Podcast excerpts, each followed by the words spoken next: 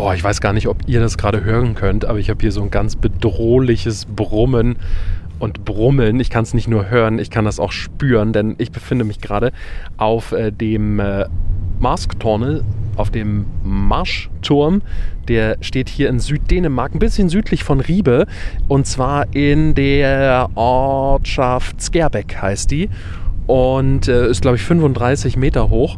Ähm, ein echt hübscher Turm zum Anschauen. Und wenn ich hier so oben stehe, habe mir gerade so eine kleine windstille Ecke gesucht, was gar nicht so leicht ist oben auf einem Turm, ähm, dann schaue ich so in die Marschgegend hier rund, vor, ja, rund um, um Riebe und äh, sehe hier am Horizont das Wattenmeer. Das große, große Wattenmeer. Ihr erinnert euch, wir haben in Folge 4 drüber gesprochen.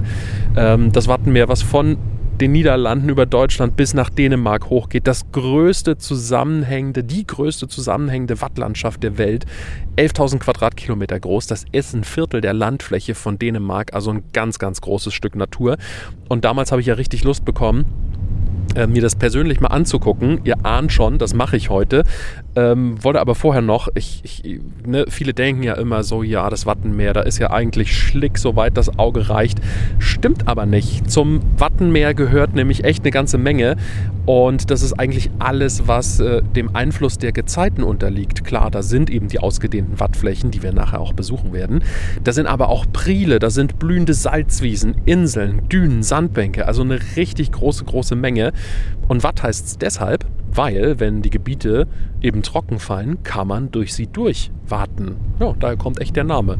Äh, liegt ja auch irgendwie auf der Hand. Und wenn du jetzt denkst, im Wattenmeer, da ist gar nichts los, stimmt auch nicht. Das Watt ist einer der aktivsten Lebensräume der Welt und kann locker bei der Produktion von Biomasse mit dem Regenwald mithalten. Also da müssen wir unbedingt hin. Und zum Glück hat uns Betty eingeladen. Betty arbeitet im äh, Wattenmeerzentrum hier bei Riebe. Und da fahren wir gleich mal hin und werden mit ihr zusammen heute rausgehen ins Watt. Und ich bin echt gespannt, was sie uns zu zeigen und zu erzählen hat. Ja, und ich genieße jetzt einfach noch ein bisschen die Aussicht von hier oben vom Turm auf äh, die Marsch hier in Süddänemark rund um Riebe, äh, die sattgrün gerade hier im Moment ist und ähm, richtig hübsch aussieht und natürlich den Blick auch raus aufs Wattenmeer. Bis gleich. Hier ist Klitlü, der kleine Dänemark-Podcast. Und damit hi und herzlich willkommen hier bei Klitlü, dem kleinen Dänemark-Podcast.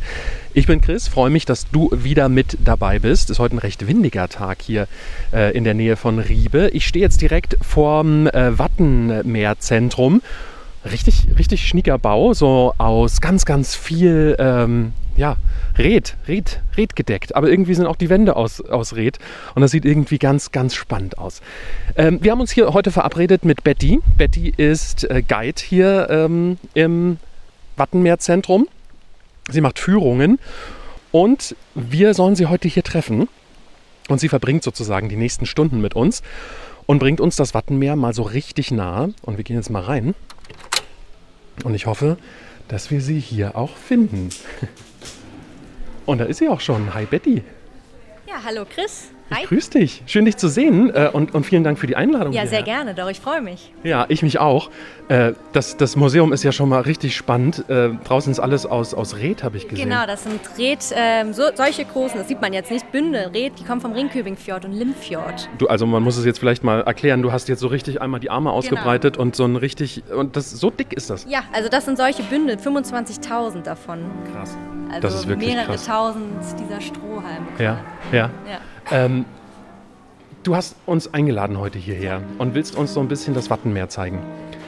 Was steht heute so ganz, ganz grob auf dem Plan? Was machen wir? Also natürlich steht auf dem Plan eine Tour zum Wattenmeer runter. Aber ganz klar. Ja, ganz klar. Und natürlich möchte ich auch die Ausstellung zeigen hier, wenn ihr schon mal oder du schon mal hier bist. Ja. Und ähm, der Plan sieht ungefähr so aus: Wir werden nachher auf jeden Fall runtergehen, weil jetzt gerade haben wir nämlich Ebbe und Niedrigwasser. Da können mhm. wir nämlich auf den Meeresboden raufgehen und mal schauen, was es da so Spannendes zu entdecken gibt. Okay und auch ein bisschen was um die Umgebung, weil man sieht tatsächlich hier von unserem Deich aus tatsächlich sehr schön quasi das gesamte dänische Wattenmeer tatsächlich. Es ist ja nicht so groß im Vergleich zum deutschen. Mega, da, da ja. freue ich mich sehr drauf. Also wir stehen jetzt hier im Museum, das ist auch noch gar nicht so alt, in der, im Vorraum.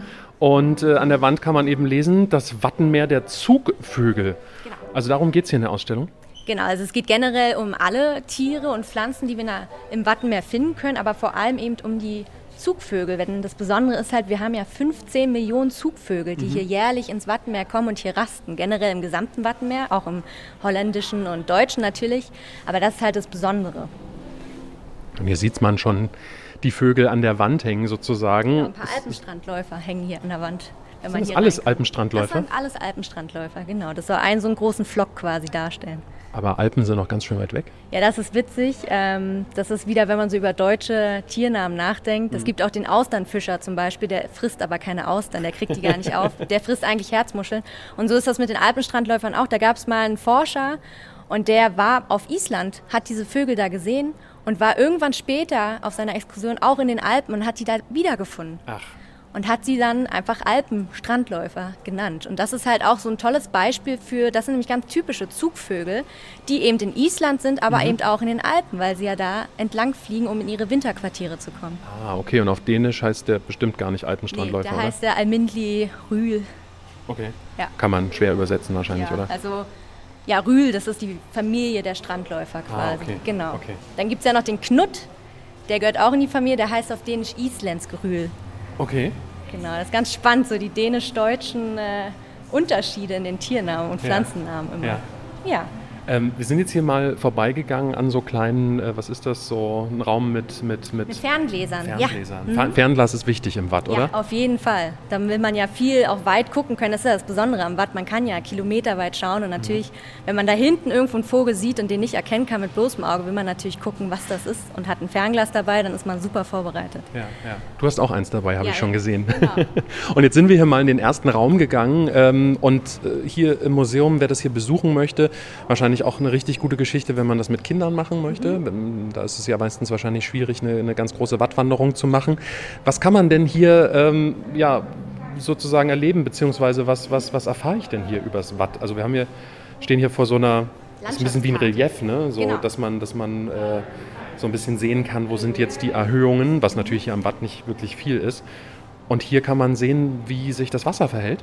Genau, man kann, wir haben hier, wir stehen vor so einer großen Holz, Karte quasi. Das zeigt uns auch das gesamte dänische Wattenmeer. Mhm. Und wir haben hier solche silbernen Knöpfe. Und wenn man hier nämlich raufdrückt, da kommen da verschiedene Simulationen, ah. die uns verschiedene Sachen zeigen. Das ist jetzt eine Simulation, wenn wir Ostwind haben. Da kommt der Wind ja von der Landseite und drückt nämlich das Wasser ganz weit raus. Das passiert nicht oft, ne? Nee. Wenn es passiert, dann meistens im Sommer an richtig heißen Tagen. Und das ist für die ganzen Wattflächen zum Beispiel sehr gefährlich, weil die ganzen Muscheln und Würmer, die trocknen dann aus. Weil natürlich das Wasser komplett rausgedrückt wird. Und die normalerweise sehr feuchte Umgebung, die ähnelt dann mehr einer Wüste tatsächlich. Das okay. passiert aber vielleicht ein, zwei Mal im Sommer und nicht so häufig, weil das, was normalerweise viel häufiger passiert, ist genau die umgedrehte Version, dass wir Westwind haben. Mhm. Und die kann ich nämlich auch zeigen.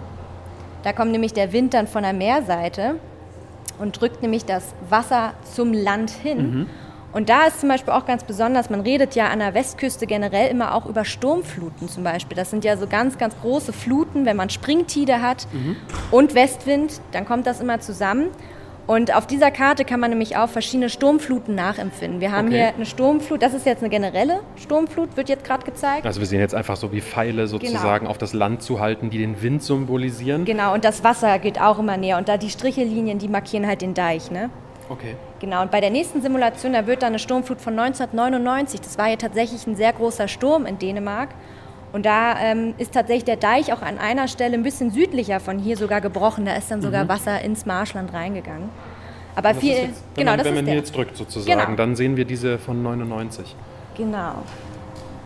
Und da war nämlich das Besondere, das war zuerst so ein Wind, der kam aus nordwestlicher Richtung und hat sich dann zum Ende hin auf richtig aus dem Westen gedreht quasi. Und dadurch wurde das Wasser hier wirklich mit einer sehr starken Kraft dann reingespült. Also Wind spielt tatsächlich auch eine große Rolle, sehr, weil man, viel, man ja. weiß ja, ne, wie ihr vielleicht auch in Folge 4 von diesem Podcast gehört habt, also der Mond hat ganz viel damit zu tun, er ist mhm. so ein bisschen wie ein Magnet. Ne? Genau. Wenn er drüber steht, dann sorgt er dafür, dass sich das Wasser an der Stelle antürmt. Das sind dann sozusagen die Flutphasen hier und wenn er weg ist, dann fällt das Wasser eben zurück. Genau. Aber Wind hat auch eine große, einen großen Einfluss. Genau, Wind hat auch einen großen Einfluss, vor allem an der Westküste. Man hat ja sehr selten mal in Dänemark einen Tag ohne Wind. Und, ähm, das werden wir nachher auch noch hören. Ja, ja, wahrscheinlich. Also heute ist Gott sei Dank, heute ist gar nicht so doll windig okay. tatsächlich. Aber den werden wir auf jeden Fall hören wahrscheinlich. Ähm, ja, der ist also der, generell, wenn wir Stürme haben, und du hast ja jetzt eben schon das erzählt mit der Anziehungskraft vom Mond, es gibt nämlich noch was Besonderes, das nennen wir Springtide, wenn der Mond Mhm. und die Sonne nämlich auf einer Linie stehen, dann haben wir noch eine viel stärkere Flut oder Ebbe, je Ach ja. nachdem. Genau. Und das nennen wir dann Springtide. Und so entstehen nämlich Sturmfluten, wenn wir nämlich gerade eine Springtide haben und dann noch Westwind dazu kommt, dann haben wir eine Sturmflut plötzlich. Und die sieht man jetzt hier eben auf, auf der Karte und da siehst du richtig, wie nah das Wasser an diese gestrichelte Linie, also an den Deich Genau. rangeht. Genau, und das Und hier. da, da hinten geht es schon durch. Richtig, da ist ja. er nämlich gebrochen. Das war nämlich in Rawhill, heißt die Umgebung. Die ist circa vier Kilometer südlich von hier. Mhm. Und ähm, ich bin ja selber 1999 geboren. Mhm. Ich kann mich da nicht dran erinnern an den Sturm, aber ich erzähle mal auf unseren Touren durch die Ausstellung, gerade bei Schulklassen, so die Lehrer, die sind dann schon in dem Alter, Ja. die sich noch dran erinnern können. Und das ist immer lustig. Die erzählen dann immer von ihrer, also nicht lustig in dem, es war ja sehr dramatisch Ja. damals. Es sind ja einige, Gott sei Dank, Menschen, nicht so viele hier an der Westküste gestorben. Da sind aber einige Schafe und Kühe tatsächlich Mhm. ertrunken, die hier auf dem Marschland weiden. Ja, aber das ist immer so ganz interessant, dann quasi Zeitzeugen ja in dem Sinne mitzuhaben, die Ja. was erzählen können. Ja, das glaube ich. Genau. Jetzt könnte man sich nochmal angucken, wie sozusagen sich eine Sturmflut entwickelt ohne den Deich. Also, dass Genau. man mal sieht, wie wichtig eigentlich dieser Deich ist. Die sind schon ganz alt, die Anlagen, oder? Diese Deichanlagen? Die sind tatsächlich, ja, so ein bisschen älter als 100 Jahre. Die sind so von 1912 hat man die hier angefangen zu Ach, bauen. fast, ja. Genau, weil das hier nämlich, das ist eine Sturmflut, die war 1634, ist die genauso Ah, passiert. Okay, okay. Und das ist nämlich, wir haben ja eine kleine Insel hier, da, das Welche ist ja? Mandö. Mandö. Genau, und die wurde zum Beispiel 1634 komplett überflutet. Also die ist sozusagen genau vis-à-vis jetzt sozusagen hier vom, vom äh, Wattenmeerzentrum. Genau. Also wir stehen ja hier, da ist der weiße Punkt, da ist eine Markierung auf Mhm. der Karte, wo wir uns befinden und dann sieht man da ist so ein kleiner Damm, das ist der Lohningsweih und über den kann man ja rüber nach Mandö fahren und wir machen auch Touren auf Mandö. Ja. Genau. Ja, ursprünglich hatten wir eigentlich mal geplant, von Mandö Ja. äh, zurückzulaufen. Wetterbedingt äh, wird das leider nicht unbedingt was, weil eigentlich wollten wir morgen uns treffen. Und da regnet es hier ganz arg. Ähm, aber umso mehr freut es mich, dass wir heute hier bei bestem Sonnenschein nachher ins Watt gehen können. Ähm, genau, also das kann man also tatsächlich machen, dass man ungefähr drei Stunden unterwegs ne, Ja, also mit unserer Tour meinst du, mit Mhm. der Wandertour, ja. Also da fährt man mit den Traktorbussen, die halten ja hier vor dem Museum, da fährt man dann zu Mando zur Insel rüber und läuft dann ein Stück auf dem Lohningsweih und dann geht man tatsächlich auf den Meeresboden weiter bis zurück zum Festland. Das sind ja circa, ja, das wären schon so acht Kilometer sind das schon. Mhm. Und da, je nachdem wie schnell man ist, kann man das dann bis zu drei Stunden halt ausdehnen. Ja, Ne? ja. Weißt du, was ich mich immer gefragt habe? Jetzt kommt nämlich hier gerade auf diese Karte wird Prile projiziert. Was ist denn eigentlich ein Pril? Ein Priel ist, wenn man es ganz einfach erklären wird, ein gezeiten Fluss. Und das sind quasi Flüsse, die fließen durch gesamt, durchs gesamte Wattenmeer. Das sieht man hier, das ist Hm. wie so eine Verästelung, wie so ein Baum, der ganz viele Äste hat. Das geht über die gesamten Wattflächen rüber. Und das Besondere an diesen Flüssen ist, die haben auch während der Ebbe Wasser. Und das bedeutet nämlich für alle Tiere, die hier leben, so Strandkrabben und Fische, die können während der Ebbe nämlich in diese Priele rein und können da überleben, weil das da ja immer feucht ist und da immer Wasser ist. Und die fangen dann auch an, wenn die Flut zurückkommt, zuerst überzulaufen und von da aus verbreitet sich dann das Wasser über das gesamte Watt. Okay, okay. Also das sind Prile. Jetzt vielen Dank für die Erklärung. Jetzt wissen wir mal mehr. Hier drüben gibt es einen, einen kleinen Sandkasten, an dem man spielen kann. Ähm, was, was, was, kann ich hier, was kann ich hier erleben? Hier sieht man einmal So dass man mal hier ein bisschen den Sand hören kann. Da haben wir einmal Wasser quasi und man kann jetzt einen kleinen Hügel auftürmen. Wenn man ganz viel Sand zusammenschiebt, dann sieht man, da kommt dann irgendwann Land Ich mache das jetzt einfach mal. Ich kann ja mal mithelfen hier. Und das hat tatsächlich auch was mit Sturmfluten zu tun. Wenn, wir werden gleich sehen, da kommen die ersten Gebäude, da kann sich nämlich Riebe, soll das tatsächlich darstellen. Riebe ist nämlich höher gelegen als Stadt, als, der, als das Marschland drumherum. Und das bedeutet nämlich, wenn jetzt eine Sturmflut kommt, dann wird die Stadt ja nicht so schnell überflutet, wenn es halt höher liegt als die Umgebung. Und das ist halt so eine Form, wie wir den gerade jüngeren Besuchern des Museums das auch beibringen wollen, in dem Sinne, wie das funktioniert, was sich Leute damit mal also gedacht haben, eine Stadt höher zu bauen, als das die Umgebung ist. Ja. Und man kann jetzt nämlich, wenn man ganz böse ist, auch die Stadt wieder komplett unter Wasser machen, indem man den Hügel quasi wegschüttet. Oha. Und dann sieht man jetzt, jetzt ist Sturmflut und jetzt äh, gehen alle Gebäude unter Wasser. Ja, und tatsächlich Genau. hat ja Riebe, äh, es, es steht ja nicht auf dem stabilsten Untergrund. Das sieht man, merkt man immer am Dom so schön, ne? der ist richtig abgesackt. Ja, ist halt typisches Marschland, Ja. ne? Genau. Ja. Okay, also man kann interaktiv, das finde ich immer ganz, ganz cool an dänischen Museen, dass du halt einfach auch selber was machen kannst. Ja, äh, und, alles und anfassen hier, das ist auch sehr, ja, sehr toll. ja, jetzt stehen wir nochmal vor so einer Wandkarte, wo eben das gesamte Mhm. Wattenmeer zu sehen ist. und fängt ja hier unten, ich hatte es eingangs schon mal gesagt, ähm, in, in den Niederlanden an. Genau, bei Den Helder. Da ist so ein Punkt und da sehen wir dann, da geht die gesamte Westküste hoch über die deutsche äh, Westküste auch bis hier hoch ins Dänische. Man sieht an dieser Wand hier quasi das gesamte Wattenmeer, die gesamten 500 Kilometer, die es sich erstreckt. Mhm. Und vor allen Dingen auch die 55 Inseln, von denen, wie ich heute gelernt habe in Vorbereitung auf unseren Podcast, nur drei unbewohnt sind. Ja, da weißt du vielleicht sogar mehr als ich. Ich kenne mich hier mehr Das in der glaube ich, auch nicht das Wichtigste. Nee. Also die dänischen sind auf jeden Fall alle bewohnt, Ja. das äh, kann man Bis, sagen. also es gibt eine, die sieht man tatsächlich hier. Das müsste die vierte da oben sein. Also Kelzan steht hier. Es gibt noch eine, die heißt Langli. Genau, das ist die erste, Nummer eins. Die ist ja auch nicht bewohnt. Ah, okay. Langli ist so eine typische Vogelinsel. Die wird auch relativ häufig überflutet, weil die halt nicht so groß ist. Ja. Aber die anderen, genau, Römö, Mennö und Fänö, die sind auf jeden Fall bewohnt. Und die Inseln sind auch ganz, ganz wichtig für das Wattenmeer. Ne? Das ist ja wie so eine Schutzbarriere, oder? Genau, das kann man jetzt hier an der Wand auch sehr gut sehen. Man hat quasi so ein Schutzschild vor, der, vor dem Marschland, vor der Landküste. Da sind halt diese ganzen Inseln hier, die halt quasi bei Sturmfluten zum Beispiel auch das Wasser ja ein bisschen abhalten, dass das nicht mit voller Wucht aufs Festland stoßen kann. Und das ist ja tatsächlich auch was, das Wattenmeer ist ja eine sehr junge Landschaft, die ist ja erst nach der letzten Eiszeit entstanden und daran erkennt man das nämlich, weil früher ging, die, ging das Festland viel weiter noch in die Nordsee rein. Ja. Da gab es diese Inseln ja gar nicht, das war alles so Marschland auch. Ja. Und das ist ja nach der letzten Eiszeit, als die Gletscher geschmolzen sind, alles unter Wasser gegangen. Deswegen Ah, haben wir ja so eine besondere Schichtung auch im Watt. Wenn wir tief genug graben, sind ja da Torfschichten. Ja.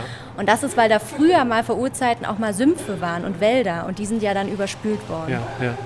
Hier stehen jetzt auch äh, so an einzelnen Stellen äh, Meterangaben Ja. dazwischen. Was hat es damit auf sich? Das sind die Gezeitenunterschiede, weil wir haben ja immer, wenn wir Ebbe und Flut haben, wir haben Niedrigwasser und wir haben Hochwasser. Und dazwischen gibt es ja eine gewisse Meterzahl, wie da der Unterschied sein kann. Und das ist hier bei Husum zum Beispiel, da sieht man, da steht eine 2,5. Das ist da halt der Tidenhub, der Tidenunterschied. Bei uns sind das ungefähr anderthalb Meter. Also nicht ganz so viel, eher das geringste, so was es hier Genau. im ganzen Wattenmeer gibt. Hier vor, vor Cuxhaven Ja. ist es am höchsten, da sind es 3,7 Meter. Das merkt man dann natürlich schon, schon ganz, ganz deutlich. Und hier gibt es auch so ein paar Bildschirme, wo man eben nochmal nachverfolgen kann, wie das eben aussieht. Wenn man im Watt steht, merkt man das gar nicht so, wenn das Wasser Doch, doch. zurückkommt. Das, also oder? wenn man, wenn man wirklich knapp mit der Zeit rausgeht und das dann schon die Flut wieder einsetzt, dann sieht man tatsächlich, wie so, eine, wie so ein Wasserrand sich immer mehr nähert Ah, und das okay. tatsächlich wieder zurückfließt. Ja. Aber, aber viele oder oft hört man das ja so ein bisschen, dass Leute dann überrascht werden, in Anführungsstrichen, vom Wasser. Ähm, deshalb dachte ich jetzt, dass das schneller gehen kann oder es geht schneller, als viele denken würden, dass das Wasser Das zurückkommt, oder? Fall. Also es ist ja eigentlich, sagt man, so eine Faustregel, sechs Stunden, zwölf Minuten dauert das immer zwischen Niedrig- und Hochwasser. Mhm. Und äh, das geht ja auch ähm, zweimal am Tag haben wir Ebbe und zweimal Flut. Und genau das ist halt das Problem, wenn wir viele Touristen haben oder Leute, die sich halt nicht auskennen hier in der Landschaft, die dann halt ins Watt gehen, ohne sich auszukennen. Das kann halt schon mal passieren, dass sie dann schnell die Orientierung verlieren, vor allem bei schlechtem Wetter. Und dann halt auch von den Gezeiten überrascht werden, wenn sie sich vorher nicht informiert haben, wann die Flut wieder einsetzt. Okay, da müssen wir nachher nochmal drüber reden, wenn wir draußen sind, was Ja. man in so einem Fall am besten macht. Ihr hört jetzt hier auch gerade einen Haartrockner im Hintergrund, sind hier auch so Experimentierstationen. Genau, das ne? ist unser Himmelraum hier und hier haben wir auch gerade in den Ferienzeiten immer an diesen ganzen Tischen, die hier stehen, verschiedene Projekte, die man ausprobieren Mhm. kann und Experimente. Was ich aber spannend finde, ist die Wand, vor der wir jetzt sozusagen hier stehen. Hier sind ganz viele versiegelte, na was ist das, wie, wie, wie Reagenzgläser Genau. sind das, große Reagenzgläser, wo sozusagen alles drin ist, was man wahrscheinlich im Watt finden kann. Ne? Richtig, die Wand nennen wir auch die DNA des Wattenmeers. okay. Wir haben hier tatsächlich, das ist alles, was wir hier selber am Watt bei uns auch gefunden haben. Wir fangen unten mit zwei Reihen Reagenzgläsern mit Sedimentarten und Sand. Da sind aber auch ganz kleine Schnecken Okay. und auch äh, Würmer quasi, also Würmerüberreste. Also die hier, darf, man, Genau. darf man die rausnehmen? Darf man sich Eigentlich das ran? nicht. Nee, darf man nicht, aber man kann, wir können mal rangehen. Gerne rangucken. Ja. Genau. Darüber kommen dann zwei Reihen mit Muscheln und auch ähm, Eiern, zum Beispiel von einer Wellhornschnecke. Ah. Die sehen wir hier. Oder ein Rochenei, das kann man hier auch mal finden, wenn es von der Strömung angespült wird. Ja. Dann kommen die Pflanzen von der Salzwiese und ganz oben haben wir dann ein paar Vogelfedern, die man hier finden kann. Ja. Und das Besondere hier an der Wand ist, ähm, es gibt ja leider, das gehört ja auch, wenn man so will, zur DNA leider dazu, dass es jetzt auch Sachen gibt, die natürlich eigentlich nicht ins Watt gehören, die durch den Menschen aber reingebracht worden sind. Ich rede da jetzt von Müll oder auch von Ölverschmutzung. Und da haben wir tatsächlich drei Gläser hier in der Kollektion drin, die man finden soll, was halt nicht natürlich hierher gehört. Ja, eins habe ich hier unten schon gefunden. Das scheint irgendein ein Papier von was Süßem. Candy steht Ja, jedenfalls irgendein drauf. Plastikpapier, Ja. Genau. Das ist natürlich, hier Fischernetze haben wir noch. Ja. Und da sieht man sehr schön, man kann das kaum unterscheiden zu einer Pflanze, die hängt nämlich daneben. Das Ja. sieht fast von der Struktur genauso aus wie ein Fischernetz.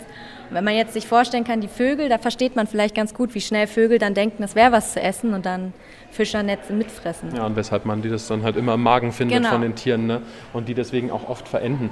Äh, ich sehe hier nebendran gibt es auch so ein Symbol für einen Lautsprecher. Gibt es auch hier so eine digitale Führung? Mhm. Es gibt oder? ja auch einen Audioguide, genau, den kann man Ah, okay. sich ausleihen. Der ist auf drei Sprachen tatsächlich und da bekommt man tatsächlich auch ein paar extra Informationen. noch. Okay.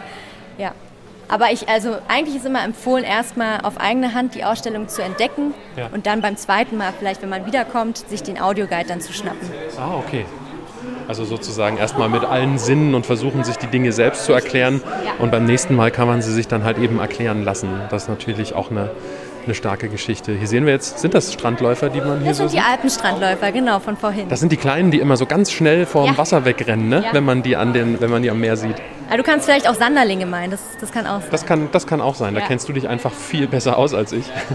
Genau, weil da sieht man nämlich hier an der Wand haben wir die Pro Projektion, wie es auf dem Wattboden quasi zugeht, wenn wir diese Zugvögel hier haben und die die ganzen Muscheln und Würmer fressen wollen, dann ist da ein Gewusel die ganze Zeit im Watt. Ja. Jetzt gibt es hier was, was, was sehr beliebt ist, ähm, gerade in diesem Raum. Was ist das für ein Raum? Das hier ist unser Aquarienraum, beziehungsweise über das gesamte Leben im Wattmeer, was nicht direkt mit Vögeln zu tun hat. Also quasi die Fische, Seehunde, da haben wir was hier, auch über Kieselalgen. Da kann man sich hier drüber informieren. Und wir haben hier in der Mitte des Raumes ein Aquarium, wo man vorsichtig reinfassen kann. Wir Ja. haben da zwei große Fische drin, äh, Plattfische, Schollen. Und die kann man theoretisch auch anfassen, wenn man ganz vorsichtig ist. Okay, okay. Ist halt sehr beliebt. Da stehen gerade ganz viele Leute dran. Und das sind aber Sachen, die ihr sozusagen aus dem Watt geholt habt Ja. unten, wo sozusagen jeder einfach mal anfassen kann, einfach mal reingucken kann und, und gucken. Ah, hier unten sehen wir gerade Ja. eine der Schollen, die hier langkommt.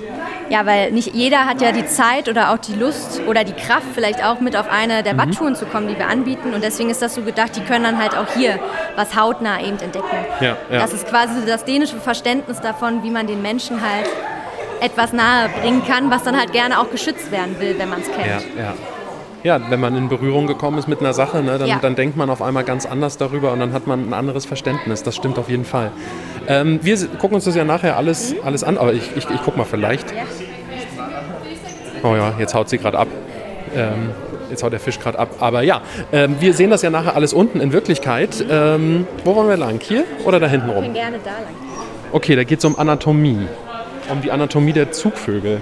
Oh, und wir gehen hier auch noch an ein paar Robben vorbei. Ja, die haben wir, das sind ja Dänemarks größte Raubtiere auch, die Robben Ja. generell, Seehunde und Kegelrobben. Wir machen ja auch Seehundtouren. Wir haben ja ganz viele Sandbänke hier im dänischen Watt, wo man rausgehen kann und die dann entdecken kann, die Seehunde. Im Juni, Juli-Monat bekommen die ihre Jungtiere, da gehen wir dann natürlich nicht raus, um die nicht zu stören. Aber es sind auf jeden Fall sehr spannende Tiere, auch die gefährlichsten Tiere, die man quasi haben kann, wenn man so will. Das sind ja Raubtiere, darf man nicht vergessen, obwohl die so süß aussehen. Ja, und auch immer in Ruhe lassen, wenn ihr sie am Strand Richtig. findet. Das ist, glaube ich, ganz wichtig. Dann eher mal mit euch eine Tour Genau. machen. Und da Genau, geht ihr wahrscheinlich auch nicht zum Streicheln dran. Nee, weil wir haben das Besondere, wir können, da fahren wir auch nach Mandö rüber und von Mandö aus kann man nämlich rauslaufen zu einer Sandbank. Da läuft man circa vier Kilometer über den Meeresboden und dann ist da eine natürliche Barriere, da ist nämlich ein 200 Meter breiter Priel. Ah. Und auf der anderen Seite vom Priel ist die Sandbank, wo die Seehunde halt liegen. Und die Aufnahmen, die man hier auch sieht in der Ausstellung, die sind auch alle von da. Also Sie sehen halt auch immer unfassbar niedlich ja, aus, ne? natürlich. Und das ist das Gute, wir haben ja hier zwei präparierte Seehunde auch, die darf man dann hier in der Ausstellung auch anfassen. Das Okay. ist natürlich besonders, wenn man dann mal fühlt, wie so das Fell, wie besonders das eigentlich Ja, sich ja. anfühlt. Das muss ich jetzt. Ich, ich muss das mal ausprobieren, ganz kurz. Also es ist wirklich sehr, sehr flauschig. Aber ist das in Wirklichkeit auch so flauschig oder haben die nicht eigentlich eher so eine Fettschicht, wo ich immer dachte, dass die sich ein bisschen gegen das Wasser schützen können? Tatsächlich, tatsächlich ist, sind das so feine Haare. Und das, ist, das sieht immer anders aus, wenn die gerade nass sind. Ja. Dann glänzt das so wie so eine Speckfettschicht quasi. Aber eigentlich ist das ein Fell, was die haben. Also wenn, wenn ihr Lust habt, mal wirklich eine Robbe anzufassen und vielleicht hört man, wie flauschig das ist, dann könnt ihr das hier mal, hier mal machen. Und man sieht ja auch die Krallen, ne? die Ja. haben ganz schön lange Krallen. Und die haben vor allem auch starke Zähne. Wir haben nämlich zwei Schädel hier auch. Mhm. Einmal im Vergleich zwischen einem Seehund und einer Kegelrobbe.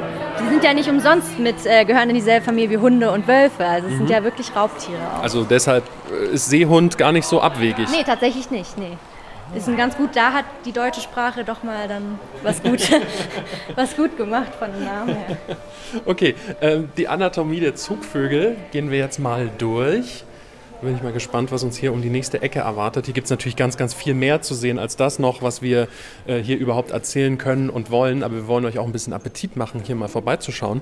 Denn ich glaube, es ist immer was anderes, wenn man was erlebt, als wenn man es nur hört. Ne? Und äh, das, das kann man eben hier machen. Und hier geht es, ja, das ist so ein bisschen dein, dein Reich. Ne? Also Biologie, äh, ja. gut, du kennst es vielleicht aus deinen Lehrbüchern. Ne? Du bist ja Biologiestudentin. Ja, ne? aber tatsächlich hat man das hier gar nicht so sehr im. Ich bin ja im Bachelorstudium noch, das ja. ist ja das allgemeine Biologiestudium. Da hat man tatsächlich gar nicht so viele spezielle Sachen über Lebewesen aus dem Watt oder generell die Landschaft Wattenmeer. Ähm, das habe ich tatsächlich alles erst gelernt in dem Jahr, wo ich hier oben war. Ich habe ja hier ein freiwilliges ökologisches Jahr gemacht. Mhm. Deswegen bin ich ja hier überhaupt gelandet. Und da hat man dann alles Mögliche über das Watt gelernt, eben auch über die Zugvögel.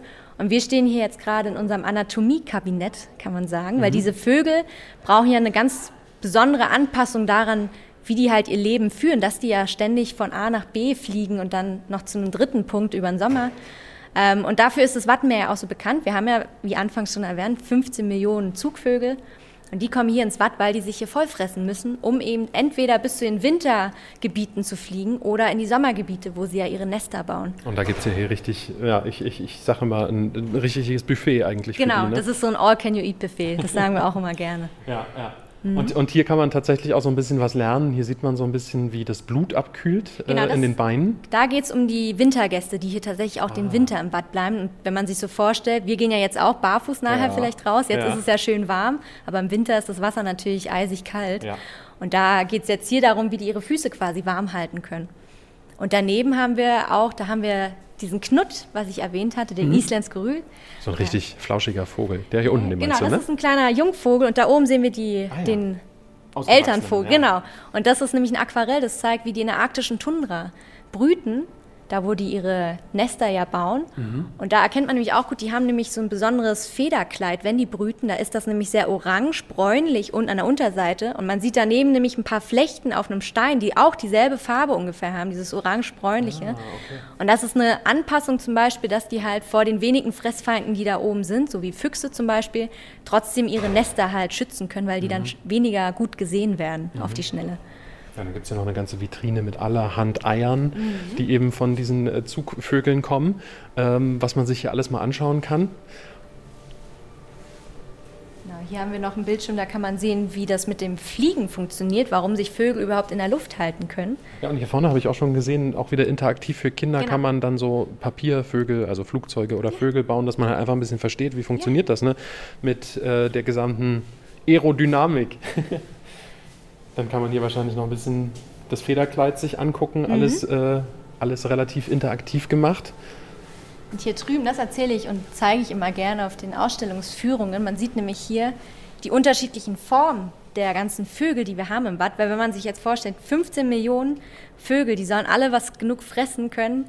Und klar, wir haben Tausende von Wattwürmern und mhm. Schnecken, haben wir auch Millionen davon. Aber trotzdem ist das eine unvorstellbare hohe Zahl, die hier gefressen wird. Und so ein Vogel, wenn der hierher kommt ins Watt, der verdoppelt ja sein Gewicht in drei Wochen. Krass. Ja, und das ist äh, verrückt. Das ist ja, was man in der Biologie hier auch ökologische Nische nennt, das, was wir hier sehen können, ja. dass jeder Vogel eine andere Schnabelform zum Beispiel hat und deswegen was Unterschiedliches ist. Ah, okay. Der eine kommt sozusagen ganz tief in den Schlick rein genau. und kriegt halt die Würmer. Und der nächste hat zum Beispiel einen Schnabel, mit dem er gut die Herzmuscheln öffnen kann. Richtig, da sehen wir nämlich den Austernfischer. Ah. Der frisst ja keine Austern, der frisst ja genau die Herzmuscheln. Die ja. können wir da sehen. Hier unten haben wir noch eine Vitrine, da sieht man die Schädel dazu. Ja. Und dann finde ich ganz verrückt noch, wir haben hier nämlich auch einen Bildschirm, wo man was erkennen kann. Und das ist wieder unser Alpenstrandläufer. Das ist nämlich ganz verrückt, wenn die hier ins Watt kommen, die verändern ihre, ihr Innerstes, ihre inneren Organe von der Größe her. Das ist ja verrückt. Das heißt, sie kommen hier in den Watt, dann sieht man, die haben sehr großen Bein, sehr große Beinmuskel, weil die ja die ganze Zeit über ja. den Wattboden laufen und fressen sollen. Daher haben die auch sehr große Verdauungsorgane. Die haben sehr großen Magen, Du kannst das ja sehen hier, genau. Ja, ja genau. Das Herz im, im, im Vergleich dazu ist vielleicht, vielleicht ein Drittel so groß, ne? Genau, also ein sehr kleines Herz und auch das Gehirn ist relativ klein. Und die bleiben jetzt drei Wochen hier im Watt und fressen sich, wie schon gesagt, doppelt so fett, als sie vorher waren. Und dann, wenn es dem Zug näher kommt, also sie weiterfliegen sollen, dann sieht man, die Beinmuskeln gehen plötzlich zurück. Dafür wachsen aber die Brustmuskeln. Die Organe werden kleiner. Und selbst das Herz ist, ist das, viel größer, genau, oder? Genau, und das Herz wächst und auch das Gehirn wächst. Und das zeigt nämlich diese unterschiedliche Notwendigkeit der einzelnen Organe. Wenn die halt hier im Watt sind, dann fressen die ja die ganze Zeit. Die sollen eigentlich nur rumlaufen und fressen, verdauen. Da brauchen sie nicht so viel Herz und auch nicht so viel Gehirn, kann man sagen. Ja. Und wenn die dann nämlich weiterfliegen, dann brauchen sie natürlich ein Gehirn, was sagt, wo man langfliegen soll. Ja. Das brauchen sie. Und ein Herz, was natürlich kontinuierlich Energie in den Körper pumpt, damit die da auch die 7000 Kilometer Höhe bewältigen Sache. können. Ich habe äh, neulich durch ein anderes Projekt, was ich gemacht habe, erfahren, dass äh, Forscher tatsächlich dran sind. Der Kompass soll wohl im Schnabel der Vögel sitzen. Aha, okay. Und das hat irgendwas mit, ähm, mit Kernphysik zu tun Ja. oder mit äh, ganz, ganz, aber ganz spannend. Ja. Das ist so das, das Neueste, was man, was man irgendwie über, über die Orientierung von Vögeln weiß. Das ist auch, da haben wir tatsächlich hier auch ein paar Informationen zu. Wir haben das aber noch nicht, wir wissen das noch nicht mit Okay. Mhm. dem Schnabel. Also das, die Ausstellung ist ja von 2017, dann ist das tatsächlich. Da ist die Uni in Leipzig gerade dran. ah, genau, das da ja, da muss das, hier da vielleicht mal was geändert werden demnächst. Vielleicht, vielleicht. Aber, Aber ich glaube, da ist man auch noch hart am Forschen. ja. ja, ja, genau. Das ist nämlich ein Feld, was total also verrückt ist und Ja, sehr ja. interessant Richtig, auch. richtig da hat man, glaube ich, nie alles erfahren. Ja. Okay, jetzt sind wir hier ähm, in einem recht dunklen Raum Ja. Und es sieht so ein bisschen nach Fundstücken aus, oder? Das hier ist unser Kulturraum, weil wir haben natürlich immer auch Menschen, wir haben ja vorhin davon gesprochen, auch auf den Inseln hier im Watt, da leben natürlich auch Menschen und die haben ja auch schon vor 400 Jahren gelebt. Ja. Und das hier sind alles Fundstücke. Ich erkenne sogar ein paar Sachen, die typischen Hunde von Männer, ähm, die dort in den Fenstern stehen. Auch eine ganz schöne Geschichte, es sind immer so zwei Paare. Ne? Und wenn der Seemann außer Haus ist, dreht man die so rum, dass die Hunde nach draußen Genau. schauen. Ne? Und äh, wenn, er, wenn er zu Hause ist, dann werden die rumgedreht, dass die nach, ins Innere gucken. Was findet man noch hier? Wir haben hier teilweise, ja, hier haben wir gerade ein Modell, da wird erklärt, wie ein Deich früher gebaut wurde. Und dann haben wir, also wir haben wirklich verschiedenste Sachen und das Tolle ist, wir haben hier so einen großen Bildschirm und man kann die verschiedenen Sachen halt anklicken, was einen gerade interessiert. Zum Beispiel, wenn wir diese Figur hier nehmen und dann kann man auch auf die deutsche Sprache schalten, da haben wir eine Statue von einem Hans Adolf Brosson und der wurde zum Beispiel in Randarup geboren im Wattenmeer und wurde später Bischof von Riebe. Und das hat man hier im Watt gefunden. Genau, das ist so eine Figur, die hat man hier oder aus, irgendeiner, aus irgendeinem Privathaushalt von einem, der schon mehrere Generationen über im selben Haus auf einer Insel hier wohnt. Der hat dann halt so eine Statue gehabt und dann wurde das hier gesammelt, damit wir hier das in unserer Kulturausstellung auch zeigen können. Verrückt. Hier sind auch, ähm, ist auch interessant, das kann ich noch zeigen, das ist dieses Schiff, was wir hier vorne sehen. Ja. Das hat ja nämlich was. Also ein Modellschiff sozusagen. Ja. Genau. Genau, das ist nämlich was Besonderes im Watt, weil gerade mit Ebbe und Flut war das natürlich immer nicht möglich, mit den Schiffen bis in den Hafen zu fahren. Und gerade wenn man so daran denkt, wie Vieh transportiert wurde früher, da gab es dann diese Schiffe, die waren an der Unterseite komplett abgeflacht. Und das war mit Absicht so, dass die halt sich bei der Ebbe im Watt halt auf den Boden gelegt haben und da halt einfach gewartet haben, die Schiffe. Und dann wurden die Tiere über den Wattboden zum nächsten Festland halt getrieben oder eben Okay, auch man ist zurück. sozusagen bei Flut reingefahren. Genau. Und dann hat man gewartet, bis Niedrigwasser war. Dann sind die sozusagen abgesunken und dann standen die da einfach. Richtig. Und das sind ganz besondere Schiffstypen, die es tatsächlich so auch nur im Wattenmeerraum gibt. Ah, okay, okay. Ja, und cool, äh, hier ist natürlich äh, alles ganz digital. Wenn du irgendwas anklickst, dann wird es hier auch beleuchtet auf der Fläche, Genau. dass du gleich siehst, äh, welches, welches Objekt habe ich jetzt ausgewählt. Da haben wir einen kleinen Kiebitz noch. Ja. ist auch ein typischer Vogel, den man jetzt auch gerade sehr viel hier in Marschland sieht. Die fliegen hier Okay. überall rum. Vielleicht treffen wir nachher Ja, einen. Oder, bestimmt. oder, oder sehen einen und hören vielleicht sogar Das einen. wäre toll, ja. Ja, auf jeden Fall. Also allerhand Sachen und, und viel Kulturelles, was es natürlich auch hier in und um das Watt gibt. Ähm, das Watt, hat das immer schon Menschen angezogen oder wie ist das? Ja, oder halt auch abgeschreckt. Ne? Also man abgeschreckt, muss sich ja. das vorstellen, es war auch, es hat immer sehr viel mit Religion auch hier zu tun gehabt. Wenn man sich überlegt, vor 500 Jahren, wenn da so eine Sturmflut kam und komplett Haus und Heim und vielleicht die halbe Familie mit entrissen hat, dann war das natürlich immer eine sehr dramatische Geschichte und dann war das Wattenmeer halt auch eine sehr gefährliche Gegend natürlich und nicht so gern gehabt. Aber es gab immer schon Menschen, die hier gelebt haben und ähm, die halt sich damit halt arrangiert haben, an der Westküste zu leben. Das ist ganz besonders. Und jetzt hören wir hier, gehen wir hier mal der Spur der Musik nach. Das ist aber nicht jeden Tag hier, oder? Nee, das ist äh, nur speziell heute. Das ist nämlich eine Efterskole, was ganz also, typisches für Dänemark, ja, diese Schulform. Und die waren heute Morgen mit auf Watttour und jetzt haben sie Mittag gegessen und haben anscheinend genug Kraft, um hier noch was Künstlerisches darzubieten. Können wir mal ganz kurz zuhören, einen Moment.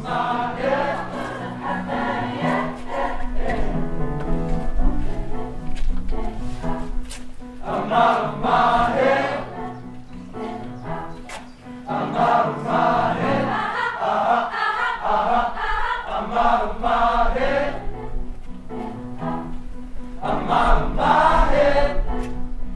Ja, nicht schlecht.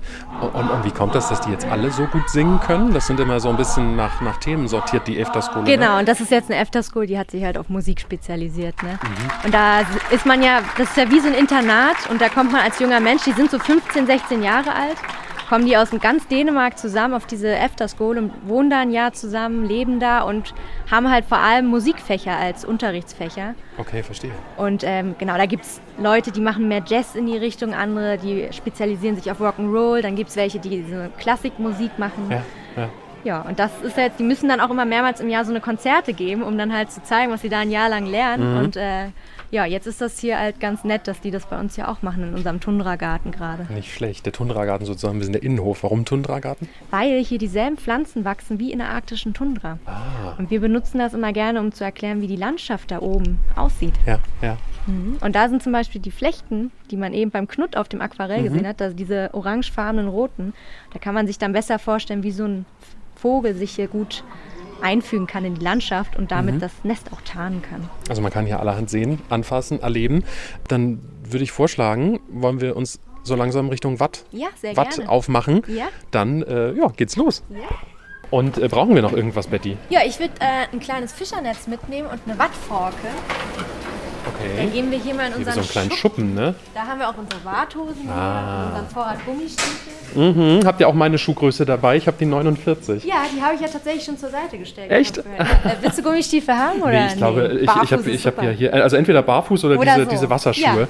Ähm, das ist, glaube ich, auch eine ganz gute Sache. Ah, und da haben wir jetzt hier so eine. Forke mit. Und natürlich noch ein Netz. Oh, da bin ich gespannt, was wir damit vorhaben. Ja, das ist so quasi unser Standard, Ja. den wir immer mitnehmen. Wir können ja auch noch, vielleicht ist das schlau. So eine Schale.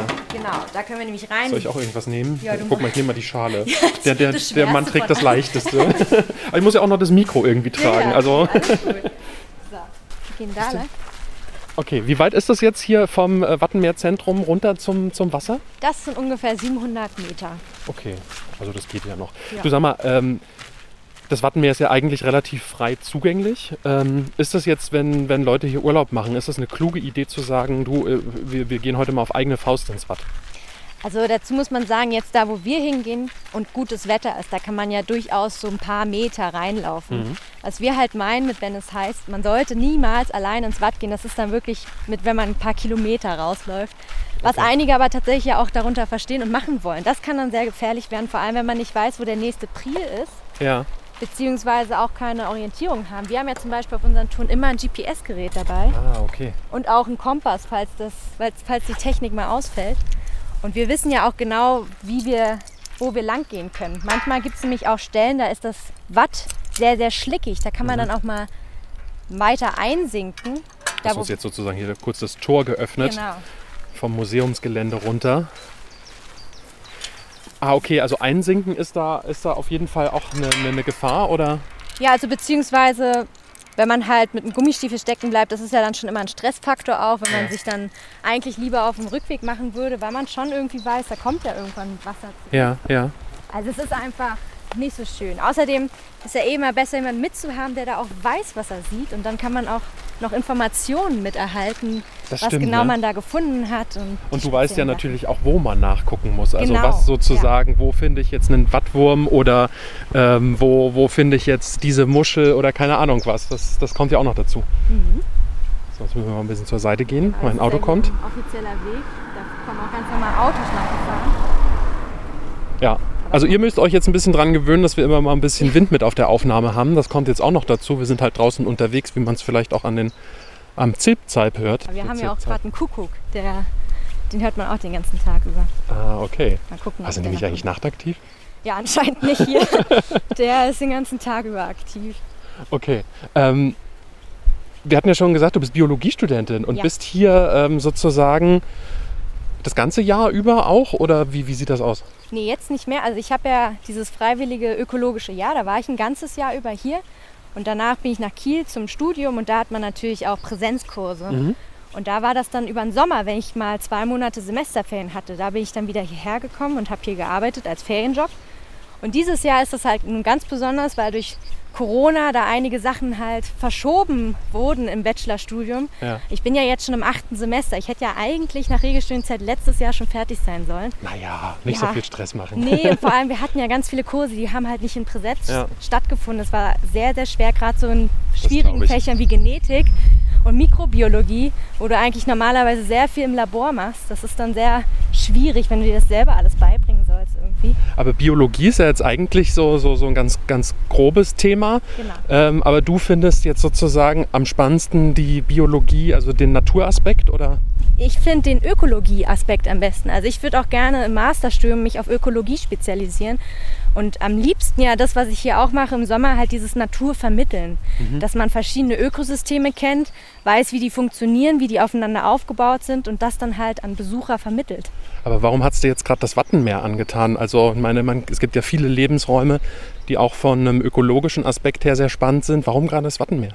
Ja, das ist vor allem, weil man halt, das werden wir gleich sehen, wenn wir auf dem Deich stehen, man kann ja kilometerweit gucken, ohne ein einziges Haus oder ein Auto oder einen Menschen zu sehen auch. Ja, bin echt gespannt. Also, wir, wir laufen jetzt halt gerade wirklich die Straße hier lang. Da vorne sind noch ein paar Kühe und da sieht man schon den Deich. Genau. Und ich komme ja eigentlich aus Berlin, also aus einer sehr großen Stadt. Da kann man nicht so weit gucken. Nee, richtig. Und das bezwängt mich, also ja, zwängt mich immer sehr ein. Und wenn ich dann hier bin und auf dem Deich stehe, das ist so eine Ruhe, die mich an plötzlich überfällt.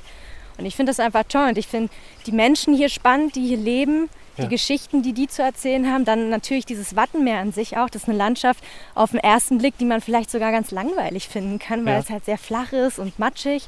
Und dann auf den zweiten Blick aber so viele verschiedene interessante Tiere findet und auch Pflanzen. Das ist halt schon toll irgendwie, weil in so einen Wald, da geht man rein und da sieht man Bäume und alles Mögliche ist ja auch toll, aber man sieht es halt sofort und im Watt muss man tatsächlich auf Entdeckungstour gehen. Ja, und das machen wir ja jetzt genau. Und äh, horchen mal heute und wir erklären euch natürlich nach besten Möglichkeiten, was, was wir da so sehen. Ähm, ja, genau, und da vorne sieht man schon den Deich. Du hast gesagt, du unterhältst dich hier mit vielen, mit vielen Leuten, auch mit vielen Einheimischen. Was haben die für Geschichten zu erzählen? Genau, damit meine ich einerseits so, so Geschichten, die die aus der Vergangenheit zu erzählen haben, gerade so die Bewohner auf Manö zum Beispiel. Mit denen machen wir ja auch unsere Touren, wenn wir mit den Traktorbussen rüberfahren. Und die erzählen dann halt auch immer solche ja, Geschichten, die einfach passieren im Alltag, wenn man auf so einer kleinen Wattenmeerinsel lebt. Das ist immer ganz spannend. Und dann zum Beispiel mein Chef hier vom Wellhorst Center, der er- erzählt natürlich auch immer verschiedene Sachen. Der ist ja auch schon über 60. Ja. Und der, der weiß auch sehr, sehr viel über das Wattenmeer, über das Ökosystem, was hier schon mal passiert ist. Also es ist einfach spannend, wenn man ins Gespräch so darüber Ja, kommt. das glaube ich. Das glaube ich. Und um euch jetzt mal ein bisschen mitzunehmen, also wir laufen halt wirklich jetzt hier so eine kleine asphaltierte Straße lang, mitten zwischen Feldern, grüne Wiesen.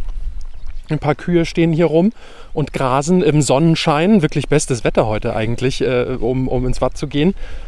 Und wir kommen so langsam dem Deich näher. Ich bin wirklich gespannt. Also so nah war ich dem Wattenmeer tatsächlich noch Nee. nie, obwohl ich so lange und so oft schon hier nach Dänemark fahre. Aber das Wattenmeer, da bin ich irgendwie immer vorbeigefahren. Ja, ich auch. Also, ich bin auch, seit, seit ich Neugeborenes war, sind meine Eltern mit mir hier hochgefahren, in ein Ferienhaus natürlich. Und dann sind wir auch mal vorbei. Und das letzte weiß ich noch, das war mal der Stopp in Riebe. Das ist ja, Ja. so die letzte Stadt quasi, bevor man nach Deutschland fährt. Gut, dann gibt es noch Tönner, aber da sind wir meistens eher zur Weihnachtszeit hin. Naja, und Riebe kannte ich halt sehr, sehr gut, weil, wie schon gesagt, es war immer so ein Sehnsuchtspunkt. Das war das allerletzte, was man von Dänemark Ja. gesehen hat, bevor es wieder nach Deutschland ging. Und ja, wenn man über die Landstraße fährt, Ja. ist das ja auch ein richtig schöner Blick dahin. Ne? da Ja, ja, siehst du ja, die siehst du ja diesen kleinen Fluss. Ist das ein Marschfluss? Das ist ein Marschfluss. Du meinst wahrscheinlich Riebe O. Genau. Genau, der geht durch Riebe durch und geht durch die Riebe Kammerslusen raus ins Wattenmeer. Ja, ja. Und in Riebe merkt man das ja auch. Da gibt es ja auch diesen kleinen Hafen. Und da sieht man ja auch so ein bisschen die Gezeiten, oder? Da sieht man auf jeden Fall auch eine Sturmflutsäule, die steht da auch im Hafen. Also der Hafen wurde auch öfter mal überspült, wenn dann Sturmflut war, weil das sieht man nämlich, diese Kammersluse, die ich meinte, die öffnet sich natürlich auch, je nachdem, ob Ebbe oder Flut ist. Und wenn zum Beispiel starker Sturm angesagt ist, dann wird die ja auch geschlossen, ne? damit man da irgendwie das Wasser regulieren kann. Ah ja, verstehe. Ja, also es ist äh, wirklich spannend, auch in, in der Geschichte von Riebe her ja auch. Du hast gesagt im Museum vorhin, dass viele Leute auch das so ein bisschen abgeschreckt hat, das Wattenmeer. Gibt es aber eigentlich irgendwas, wo man sagen kann, davon profitieren die Leute heute vom Wattenmeer? Irgendwie, was sie da rausholen können? Also früher war das ja so gerade in der Wikingerzeit zum Beispiel, war das eine sehr gute Möglichkeit, an Muscheln zu kommen und an Austern zum Beispiel oder Fische zu fangen. das war für die eine Nahrungsquelle, das Wattenmeer. Aber gleichzeitig damit halt auch immer verbunden, dass es Gefahren birgt. Und die Menschen damals hatten auch noch andere Techniken. Ähm, die wussten ja nicht, wann die nächste Flut kommt zum Beispiel. Das war alles so Pi mal Daumen, würde ich sagen. Da ist das dann öfter auch vorgekommen, dass da vielleicht mal ein paar Kinder verschollen sind, leider. Oha. Aber bis heute, glaube ich, das ist so eine tiefe Faszination, die die Menschen hier alle verbindet, die hier leben, die auch hier irgendwie nicht weg können, die wirklich nur wegziehen, wenn es nicht anders geht, weil eine Arbeit hier nicht so vorhanden ist wie irgendwo anders zum Beispiel. Also ja, es ist irgendwie so eine, weiß ich nicht, ob man sagen kann, Hassliebe, aber es ist so eine tiefe Faszination einfach. Ja, ja. Wir haben es jetzt kurz vor halb drei am Nachmittag. Ähm, nicht, dass wir verschollen gehen. Du hast dich schon. Wir haben noch ein bisschen Zeit heute, Ja. bis das Wasser wieder kommt, Ja, oder? ja, heute ist ganz, ganz toll. Jetzt haben wir gerade, wir sind kurz vor Niedrigwasser. Ich glaube, das war um 16.30 Uhr, wenn ich das aus dem Kopf richtig weiß. Ja. Und danach fängt es an, langsam zu steigen wieder. Und dann wird aber heute Abend erst um 18 Uhr wird das so sein, dass man es auch wirklich sieht. Und dann wird um 20, 22 Uhr ist erst wieder Hochwasser hier. Ah, okay. Ja. Und jetzt kommen wir hier langsam der Deichkrone näher und sehen. Heißt doch Deichkrone, oder? ja, ja, kann man sagen. Sagt man so, glaube ich. Und sehen, haben den Blick aufs Wattenmeer raus. Ja. Und hier ist auch gerade noch eine Schulklasse. Das ist noch ein Kollege von mir, der hier auch gerade eine Tour hat. Ja. Und äh, wir können nämlich rausgucken, dass was wir da drüben auf der linken Seite am Horizont sehen, das ist Manö, die Insel. Ah, okay. Und ähm, dort rechts, wir haben heute einen super Blick wirklich bei dem Wetter, da sieht man Fanö, das Ja. ist ja die nördlichere Wattenmeerinsel. Dann haben wir hier dort den Hafen von Esbjerg, den Industriehafen auf der Und hier oben ist ganz schön windig, ja. Ja, ja, ich weiß nicht, ob man das hört gut. Na, da, da da müssen wir heute alle mitleben bei der Folge. Ja, ist ja vielleicht dann auch, dann hat man quasi das Gefühl, man wäre mit ganz hier. genau, ganz genau. Und genau, und Richtung Süden, Richtung Deutschland sieht man dann noch Röme und hinter Röme würde ja dann Sylt noch kommen. Dann ist man ja schon in Deutschland. Also Ja. man sieht quasi hiervon das gesamte dänische Wattenmeer. Das endet da oben bei Esbjerg, da kommt dann noch Skallingen, das ist die Halbinsel, da hört es ja auf. Und dann geht es halt Richtung Deutschland ja weiter runter Mhm. Genau, bei, bei Blowen ist das ja dann schon fast Genau. durch, ne? Das Ja. Wattenmeer. ja, nicht nur fast, sondern ist Das durch. ist, ist, ja, ja. ist, Da ist da dann, hast du ja dann auch keine, kaum noch, kaum noch Ebbe und Flut. richtig, da ist es dann einfach Westküste mit Strand, so wie man es typisch kennt. Ja, ja. Man sieht hier jetzt auch, wenn wir jetzt hier so runtergehen, hier unten sind auch noch ein paar Campingstellplätze.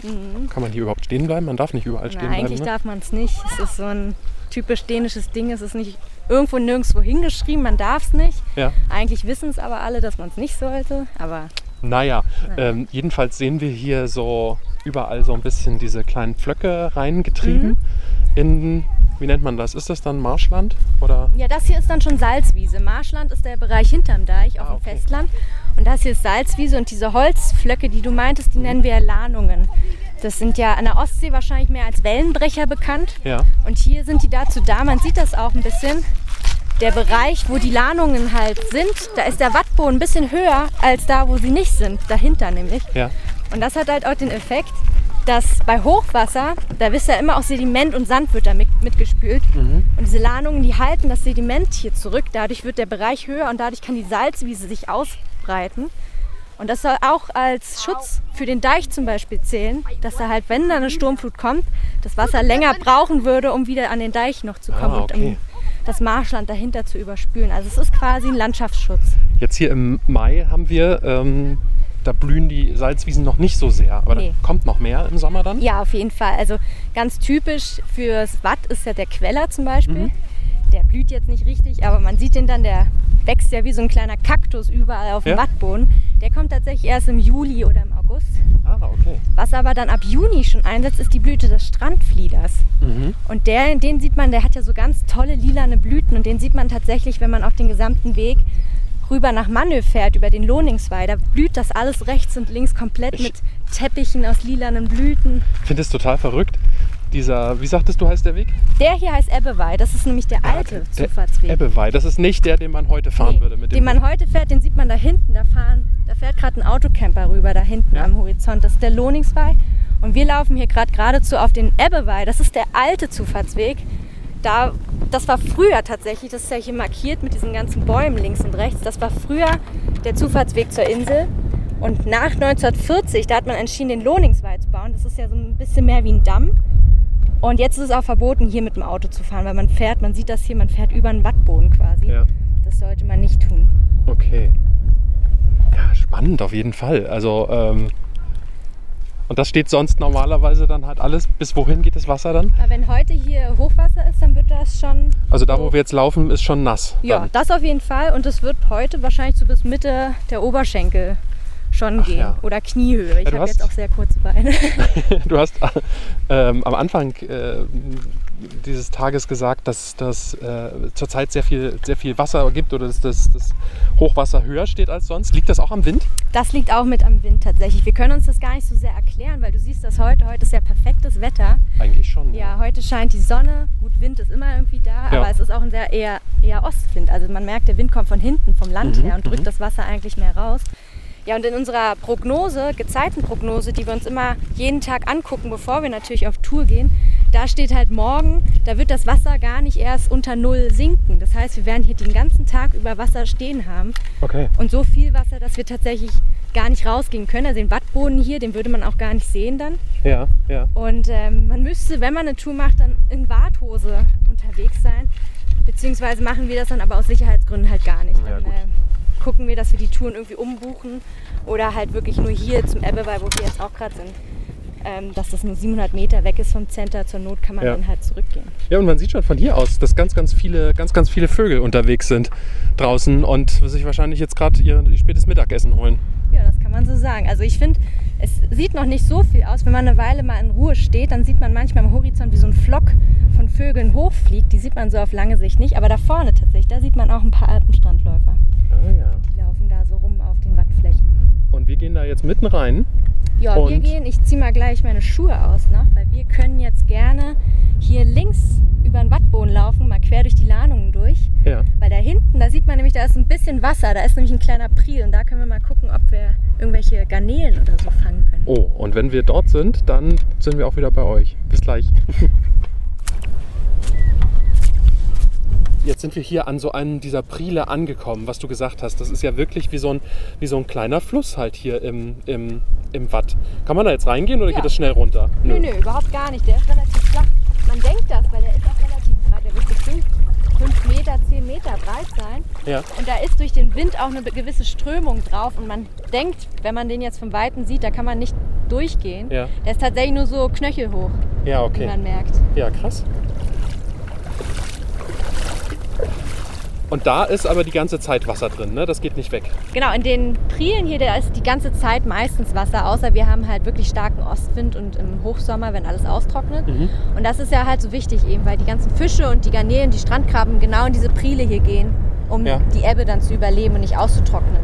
Und da wollten wir jetzt eigentlich welche suchen, ne? Ja. Du hast extra so einen, so einen genau, ich kleinen habe einen Kescher mitgebracht. dabei. Und da gibt es nämlich äh, eine ganz gute, ganz guten gegen die Strömung, also da, wo der Wind so schön herkommt. Ja. Und dann gucken wir mal, ob ich da was fangen kann.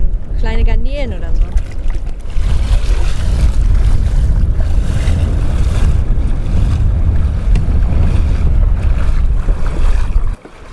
Ui, und da sieht man, da springt es schon ganz schön im Netz. Ja. Und das sind diese kleinen Garnelen. Genau, da haben wir hier kleine, kleine Garnelen hier. Ach Gott, die sind ja noch, die sind ja noch durchsichtig. Ja, ja, und die sind so klein, die, die bleiben auch so durchsichtig. Die werden vielleicht noch minimal größer. Und das Besondere bei denen ist ja, das sind ja die Wattgarnelen quasi. Ja. Auf Dänisch Hisserreihe. Und wenn man die jetzt kocht, dann werden die halt so braun. Also die haben nicht diese wunderschöne rosa Färbung, wie wir halt die anderen Shrimps so kennen. Aber die sind ja noch ganz, ganz klein. Genau, die sind halt hier auch die jungen Garnelen. Die haben auch unterschiedliche Größen. Man findet ja auch schon ausgewachsene. Ja. Und die kann man theoretisch auch essen, wenn man probieren möchte. Aber die leben noch. Ich Die probiere die leben jetzt noch. nicht. Nein, die lassen wir am Leben hier. Dann haben wir hier noch eine kleine Strandkrabbe, die haben wir auch gefunden. ah, ja. Die hat sich wahrscheinlich hier im Sandboden ein bisschen versteckt und als ich da mit dem Kescher lang gegangen bin, wurde die aufgewirbelt und dann ist die hier reingesprungen. Aber gibt es da viele davon? Von den Strandkrabben ja tatsächlich. Und so klein gibt es da ganz, ganz viele und ein bisschen seltener, aber auch häufig im Verhältnis zu anderen Tieren sind die großen Strandkrabben. Mhm. Und die können ja dann wirklich so Ja, Handflächen ja. groß. Die findet man ja gelegentlich dann auch, wenn sie tot sind am Strand. Genau, genau. Da muss man immer aufpassen. Es kann manchmal auch sein, dass es nur die Schale von der Strandkrabbe Mhm. ist und nicht die tote Krabbe an sich komplett, weil die häuten sich ja auch, ne? Wenn die Ach wachsen, so. dann kann sich ja der Panzer nicht mit vergrößern, das ist ja festes Chitin und dann werfen die das ab wie so eine Schlange, das auch tut mit der Ah. Haut und laufen dann mit ihrer weichen Untercuticula quasi weiter, bis sich das dann nachhärtet und zu einer neuen harten Cuticula wird, dem Chitinpanzer. Ach, das ist ja krass. Und, und da- das ist auch der Grund, warum man die so oft ohne Füße findet. Das ist tatsächlich einfach nur sozusagen die abgelegten Kleider Genau, das kann aber auch zum Grund haben, also die Männchen äh, gerade, die sind auch sehr konkurrenzfähig, also die kämpfen dann auch mal. Okay. Das sind so richtige Boxer, die kämpfen dann wirklich so ums Territorium. Da kann auch sein, dass der eine dem anderen mal ein Bein ausreißt. Oha. Aber das wächst gelegentlich eigentlich nach, wenn die sich häuten. Dann kommt ein neues Aber da geht es ja hart zur Sache bei denen. Ja, ja, also genau, also wenn die dann umeinander kämpfen, die haben ja auch riesige Scheren und man sieht dann gelegentlich, wie die dann auch so Schaum vom Mund wirklich haben, Echt? weil die, ja. Weil die sich so aufregen. Ja, ja, genau, wenn man die so hochnimmt, weil die haben natürlich, muss man dran denken, hier sind ja die ganzen Zugvögel, die auch gerne Strandkrabben fressen, die denken dann natürlich, sie sterben gerade. Mhm. Also ist das auch immer, wenn wir im Watt draußen sind, wir nehmen sie schnell hoch, zeigen sie einmal rum und dann setzen wir sie auch direkt wieder zurück, Ja. dass die nicht unnötig viel Stress bekommen. Ja. Das mache ich mal mit denen hier auch, aber ich behalte mal noch ein paar andere Tiere zurück. Ich habe da nämlich gerade was abgesammelt vom Netz. Was ganz Kleines. Also ich würde jetzt sagen, es sieht fast aus wie ein bisschen Dreck. Ja, aber das ist kein Dreck, das ist unsere Wattschnecke. Ach, die ist ja mini klein. Ja, die ist sehr, sehr klein. das ist ja nur ein Millimeter vielleicht. Ja, vielleicht, ja. Meistens sind die auch noch kleiner. Das ist auch witzig, die heißen auf dänischen Store Dünnsneile. Also, Also die große. genau. Es gibt noch eine, die noch kleiner ist angeblich. die habe ich auch noch nie gefunden, aber ja, das ist immer witzig, so wenn man, da fragen die Kinder dann immer nach, wie, Und wie bewegen hat die sich tatsächlich auch von Ja. alleine? Ja, die ähm, können von allein wie so eine Schnecke halt kriecht. Das Besondere ist bei denen, das sind tatsächlich die schnellsten Schnecken, die wir haben. Okay. Die können nämlich bis zu sieben Kilometer per Stunde schnell werden. Und das machen die, weil die können einen Schleimpropfen produzieren und damit können die sich an die Unterseite von Wellen heften und segeln dann quasi unter Wasser mit, wie so ein Surfer. Und die sehen so ein bisschen so aus wie so eine, ja, wie so auf so einer, wie so ein Softeis obendrauf, ne? Wie, wie, so Ja. eine, wie so eine kleine Krone von so einem Softeis. genau, so das typische gedrehte Schneckenhaus haben Ja, die ja. ja. Ja, unsere schnellste Schnecke, die setze ich jetzt auch zurück. Und die fressen, so wie alle Schnecken im Watt, die fressen ja auch die ganzen Algen. Das ist ja sowieso das Wichtigste, das was wir so gar nicht sehen können mit unseren bloßen Augen. Die ganzen Algen, die Mhm. hier rumschwimmen oder auf dem Wattboden drauf wachsen. Das ist ja halt das Aller, Allerwichtigste. Die machen ja auch die meiste Biomasse aus und Okay. die meiste Produktion von der Photosynthese auch. Ist ja fast so groß, äh, also so viel Biomassenproduktion wie so ein Regenwald tatsächlich. Das wissen ganz viele gar nicht, aber das, ist, das macht einen ganz großen Teil aus von Meeresalgen. Die sind wirklich, wirklich wichtig. Also Biomasse muss man vielleicht auch in dem Zusammenhang erklären. Das ist ja ganz wichtig, weil Biomasse ist nicht einfach nur Biomasse, sondern es ist halt dann eben auch das, was Zugvögel fressen ähm, und, und was dann sozusagen in den Kreislauf wieder geht. Und hier sind jetzt überall Algen drin. Ja. Wie wir hier im Priel stehen, hier unten. Richtig. Die sieht man jetzt natürlich nicht. Wir haben jetzt eher, hier ist eher Sand aufgewirbelt. Das kann man halt sehen. Es ist sehr trübes Wasser wegen dem Sand. Aber theoretisch im Wasser mitschwimmen und auch auf dem Wattboden drauf, da wachsen überall Algen. Okay. Und das sind ja ganz viele verschiedene Arten von Algen. Und äh, die werden gefressen von den Fischen, von den Garnelen, von den Schnecken. Eigentlich fast alle Ja. diese Lebewesen fressen die Algen. Und das ist ja auch dieser Kreislauf, ne? weil die Schnecken und Würmer, die werden dann von den Zugvögeln gefressen oder von größeren Fischen. Und deswegen ist eigentlich die Alge auch das Allerwichtigste, weil die halt den Grundstein für die Nahrungskette im Wattenmeer ja bildet. Mhm. Und eigentlich ein Tier oder eine Pflanze, ja, eine Pflanze eher, die man gar nicht sieht mit eigenen Augen. Ja. Also das ist halt so das Verrückte, ne? Es basiert alles auf einem Lebewesen, was man gar nicht sehen kann. Ja. Ja, und da haben wir, die haben wir ja schon in, im, im letzten Monat kennengelernt, die Alge, die halt eben im, in der Nordsee zu Hause ist, eben halt hier auch im Wattenmeer. Und die sozusagen, ihre Energiequelle ist dann das Sonnenlicht. Genau, die machen ja Photosynthese, wie alle Pflanzen auf der Welt, die wir kennen. Die ja eigentlich alle nur abstammen von Algen. Algen waren ja die allerersten Pflanzen auf Ach der wie, Welt. also, also die Bäume, die bei uns rumstehen, das war eigentlich mal, Eine Alge, die dann die irgendwann Ur, mal Ur, dachte, Ur, Ur, ja, Urgroßmutter war mal eine Alge. Ja. Ach, verrückt. so ist das. Ja, ja. Das ist verrückt. Aber ist, ist denn halt das Leben hier auch noch ein bisschen so wie früher? Ne? Also hier im Watt sehr einfach oder gibt es hier auch schon eher komplexe Lebewesen dann? Also es gibt vor allem das Komplexe an den Lebewesen selber, ist ja die Anpassung an diesen Lebensraum. Man muss sich vorstellen, es ist ja salziges Wasser Mhm. natürlich, es wird ja von der Nordsee reingespült.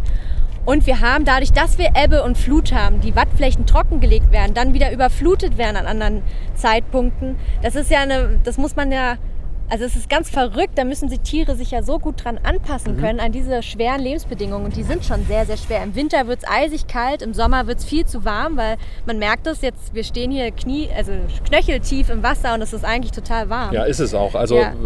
heute ist äh, ein sehr warmer Tag. Die letzten Tage Ja. waren es jetzt nicht unbedingt 20 Grad. Nö. Heute haben wir, glaube ich, so um die 20 Grad und es ist trotzdem schon echt sehr angenehmes Wasser. Ähm, das, das auf jeden Fall. Dann ist ja auch noch so eine Besonderheit vom Watt, dass hier wahnsinnig viel Austausch stattfindet stattfindet. Ne? Ja. Also es wird, wird auch sehr viel bewegt hier im Watt mit, Ja. jeden, mit jeder Ebbe und Flut. Genau, das ist eine Landschaft, die ist in stetiger Bewegung.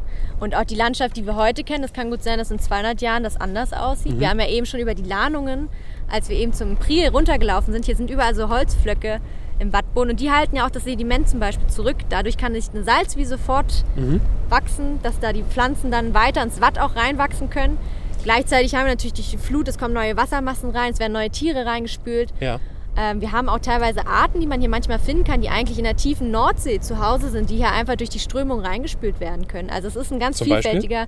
Ja, zum Beispiel haben wir, also gerade die großen Schollen zum Beispiel sind ja normalerweise einfach draußen in der Nordsee, weil sie hier gar nicht genug Platz finden. Man kann aber schon in den Prielen gerade ab und zu mal erwachsene, Mhm. ausgewachsene Plattfische finden. Und das ist ja eigentlich eher, eher untypisch, weil die ja eigentlich nicht planen, hier zu sein, wo das Wasser halt so niedrig ist und so schnell Mhm. Ja. warm wird. Die mögen ja auch lieber kaltes Wasser. Ja. Aber weißt du, was ich auch spannend finde? Wir stehen jetzt hier schon eine ganze Weile, so ein ganz kleines bisschen sinkt man hier ein, aber wirklich nicht, nicht stark. Das ist hier gar nicht so ein großes Thema, oder? Im Nö, dänischen das- Wattenmeer. Nee, tatsächlich haben wir ganz viel Glück. Wir haben hier ein sehr starkes Sandwatt. Das bedeutet, es ist eher wie so an einem Strandspaziergang wird es angeähnelt sein. Das ist ein eher harter Untergrund. Man sinkt nicht so weit ein. Das kennt man ja eher von den Wattführungen in Deutschland, wo Ja. man dann teilweise knietief im Schlickwatt einsinkt. Ja, das sind einfach die unterschiedlichen Wattformen, die es gibt. Nicht Und wir haben hier aber auch Stellen, wo wir extra natürlich nicht hingehen, wo auch Schlickwatt ist. Also wenn wir Ja. jetzt zum Beispiel Richtung dem Ebbelweih näher gehen würden, da sind auch einige, einige Austern und die filtrieren ja sehr viel. Dadurch wird das Sediment viel, viel feiner Ah, und dann wird es okay. schlickig und dann kann man nämlich auch einsinken. Okay.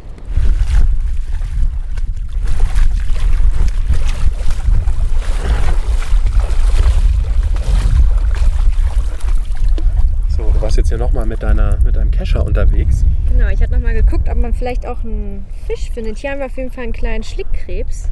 Oh, der ist ja auch ganz süß. Die schwimmen hier auch teilweise ganz, ganz viel rum. Der sieht ja verrückt aus. Ja, ja. Der hat wie so ganz lange Beine hinten, ne? Genau, der hat zwei richtig lange Tentakeln vorne. Der gehört auch mit zu den Krebstieren, zur selben Familie wie die Strandkrabben und Ja. die Garnelen. Sieht gerade ein bisschen so aus, als würde der irgendwie Sport machen bei Ja. der Hand. Ja, der versucht natürlich irgendwie wegzukommen von meiner Na klar. Hand. Der kommt zurück ins Wasser.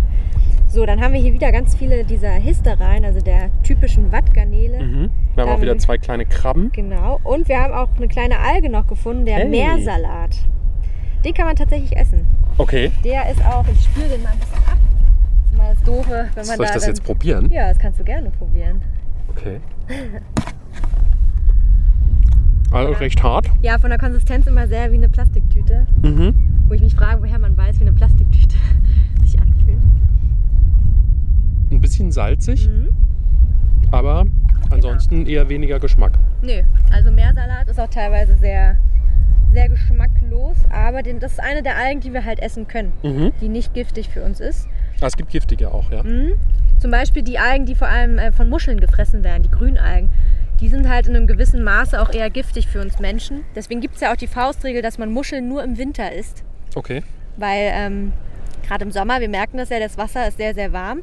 Dadurch haben wir eine sehr hohe Produktion von Algen. Ah, okay. Und die Muscheln können sich natürlich jetzt perfekt von diesen ganzen tausenden, Millionen Algen da ernähren. Und wenn wir jetzt die Muscheln essen würden, würden wir die Algen natürlich mitessen. Und das geht nicht gut Das ist aus. so eine kleine rosafarbene Muschel. genau, eine kleine Ostseeplattmuschel. Lebt die noch? Die lebt nicht, das sind nämlich nur noch die Schalen. Ah, okay. Und jetzt ist sie auch im Wind davon gegangen. Genau, das sind ja, ja einfach nur die Schalenhälften noch. Da ist gar kein Tier mehr drin. Das ist quasi das Überbleibsel davon. Mhm.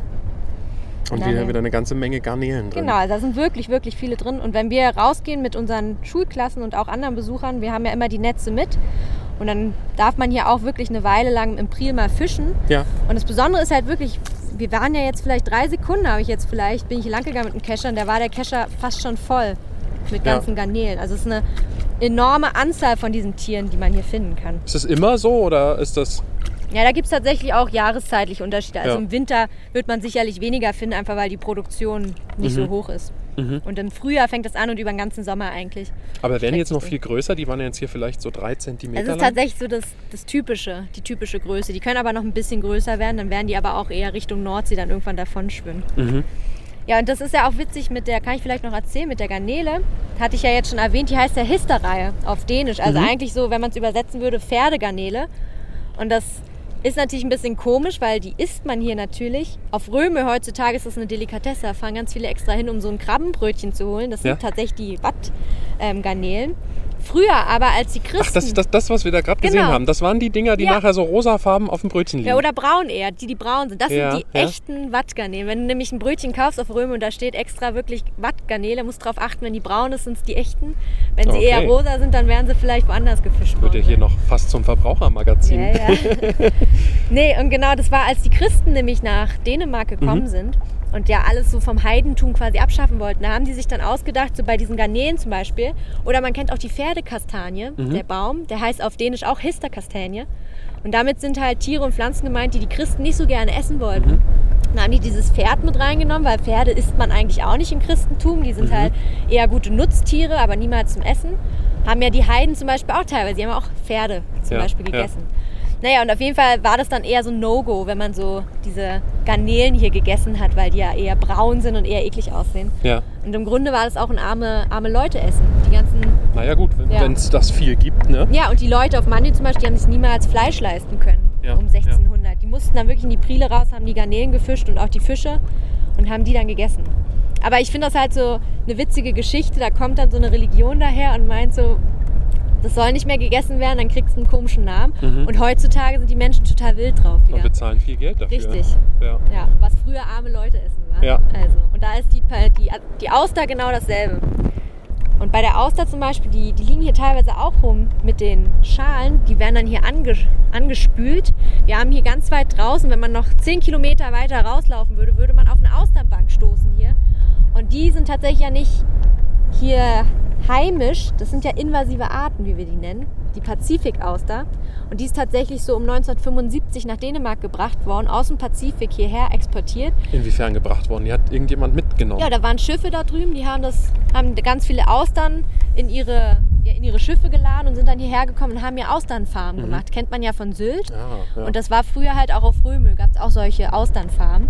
Und ähm, weil die schon immer gerne als Delikatesse gehandhabt wurden. Die Leute wollten schon immer gern Austern essen.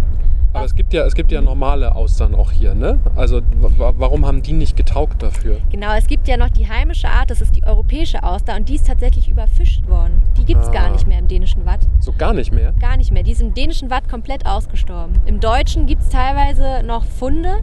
Im Limfjord hier in Dänemark findet Mhm. man die auch. Und es gibt auch Überlegungen, ob man die hier wieder irgendwie ansiedeln kann, dass die doch wieder zurückkommen. Aber in Dänemark gilt die als, also im Wattenmeer zumindest, als verschwunden, als überfischt und ausgestorben. Ach, und deshalb hat man sich damals sozusagen eine Alternative gesucht Genau, und hat da- die mitgebracht. Richtig, da hat man dann die Pazifikauster hergebracht und man hat gar nicht gedacht, dass die sich im Watt so ausbreiten würde. Tatsächlich hat die sich sehr gut anpassen können an die Wassertemperaturen hier. Und so eine Auster, eine ausgewachsene, die produziert in ihrem Leben auch mal eben so eine Million Larven. Wow. Und die haben nämlich hier keine natürlichen Feinde. Und auch die ganzen Vögel, zum Beispiel der Austernfischer, der kann niemals eine Pazifikauster öffnen, weil die sehr scharfkantige Schalen haben, die kann man einfach nicht öffnen. Wir als Menschen können die auch nur mit einem Hilfsmittel, mit dem Austernmesser öffnen. Und die breiten sich hier einfach, ja, einfach ohne, ohne Feinde aus und können sich hier fortpflanzen, wie sie wollen. Und jetzt zum Beispiel haben wir fünf große Austernbänke nur hier im dänischen Wattenmeer. Wow. Und die größte von denen ist fünf Kilometer lang. Nur Austern. Mehrere Schichten. Und wird die auch bewirtschaftet oder wird die, na, was heißt bewirtschaftet? Ja. Wird dann von dort auch geholt? Ja, also wir machen ja, wir bieten ja auch die Auslandtouren an. Ne? Da, Ja. da kommen dann auch meistens so viele Schweden und Norweger mit, Mhm, weil es ist mhm. natürlich günstig und die nehmen dann diese typischen Ikea-Beutel. Darf man das eigentlich sagen, Ikea-Beutel oder lieber nicht? Ja, das ist, Ja, ja. Das ist völlig okay. Okay, genau, dann kommen die ganzen Schweden und Norweger mit ihren Ikea-Beuteln und ähm, nehmen sich so viele aus damit, wie es geht. Und teilweise laufen die auch an Krücken, wo du dir denkst am Anfang der Tour, ey, wir müssen da im Winter mit Warthose durch tiefe Priele durch. Und die können sich gerade so auf dem Bein halten, aber dann trotzdem noch zwei volle Ikea-Beutel mit Austern Wenn nach die Hause Auster schleppen. ruft. Ja, also wirklich. Und dann teilweise auch, wenn man dann morgens um 10 da steht und die dann da ihren Sekt rausholen und äh, oh, dann Sekt essen, äh, trinken und die Austern dazu essen, das ist immer sehr witzig. Und das ist eigentlich im Grunde die einzige Bewirtschaftung, die wir haben von der Mhm. Pazifikauster, weil es viel zu schwer wäre, die wirklich im großen Rahmen für Restaurants oder so Ja, zu oder holen. man muss einfach ein paar Schweden und Norweger ja, anstellen. ja, ja, die kommen ja, die kommen ja selbst. Wir sind ja mal fast ausgebucht bei den Austerntouren im Winter. Das ist ja lustig. Ja, aber auch da, man kann ja nur im Winter die halt essen Mhm. und über den Sommer verbreiten die sich gleich weiter. Also es gibt da irgendwie momentan noch keine richtige Idee, wie man die irgendwie einschränken könnte. Mhm. Ja. Verrücktes Ding. Dann schleppen sie irgendwie, was sie können, mit nach Hause. Sind ja auch sonst teuer. Ja, ja, die sehr guten teuer. Austern. Auf Ja, jeden ja. Fall. Und bei euch kann man die dann kostenlos einfach im Prinzip mitnehmen. Ja, man bezahlt halt das Ticket für die Tour, aber das steht im keinem Verhältnis dazu, was man für ich dachte so eigentlich, es gibt immer so ein dänisches Gesetz, äh, du darfst dir mitnehmen, wie viel in den Hut passt. Ja, das ist aber, das, das stimmt. Man sagt das auch, wenn man zum Beispiel in die Salzwiese geht und gerade den Queller Mhm, sammelt, mhm. dann sagt man auch immer eine Faust voll. Mhm. Aber das gilt natürlich nicht für invasive Arten. Die Ah. möchte man ja gerne raushaben. Ah, okay. Genau. Spannend. Und es gibt in Deutschland zum Beispiel, ähm, ist das ja sogar Pflicht, wenn du eine invasive Art siehst, die darfst du keinesfalls aufpäppeln wieder. Und eigentlich als Biologe oder gewisse Berufe sind auch dazu verpflichtet, invasive Arten dann halt auch zu töten, wenn die die finden. Wir haben zum Beispiel an der Uni in Kiel, wo ich studiere, an der Christian-Albrechts-Universität, haben wir auch so einen kleinen kleinen See und da sind ganz viele Flusskrebse drin und die sind auch invasiv.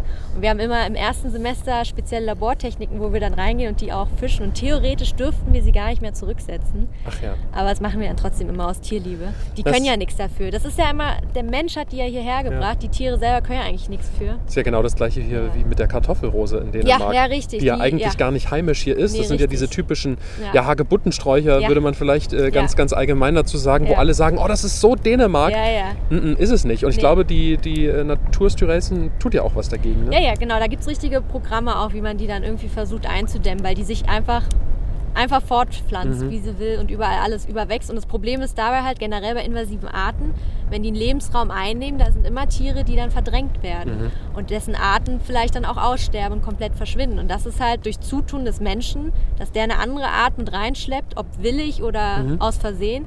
Das muss man halt versuchen, irgendwie dann auch einzugrenzen. Ja, ja. ja. Ja, und das Problem gibt es eben auch mit den Austern hier im Watt, Ja. wo wir gerade immer noch stehen.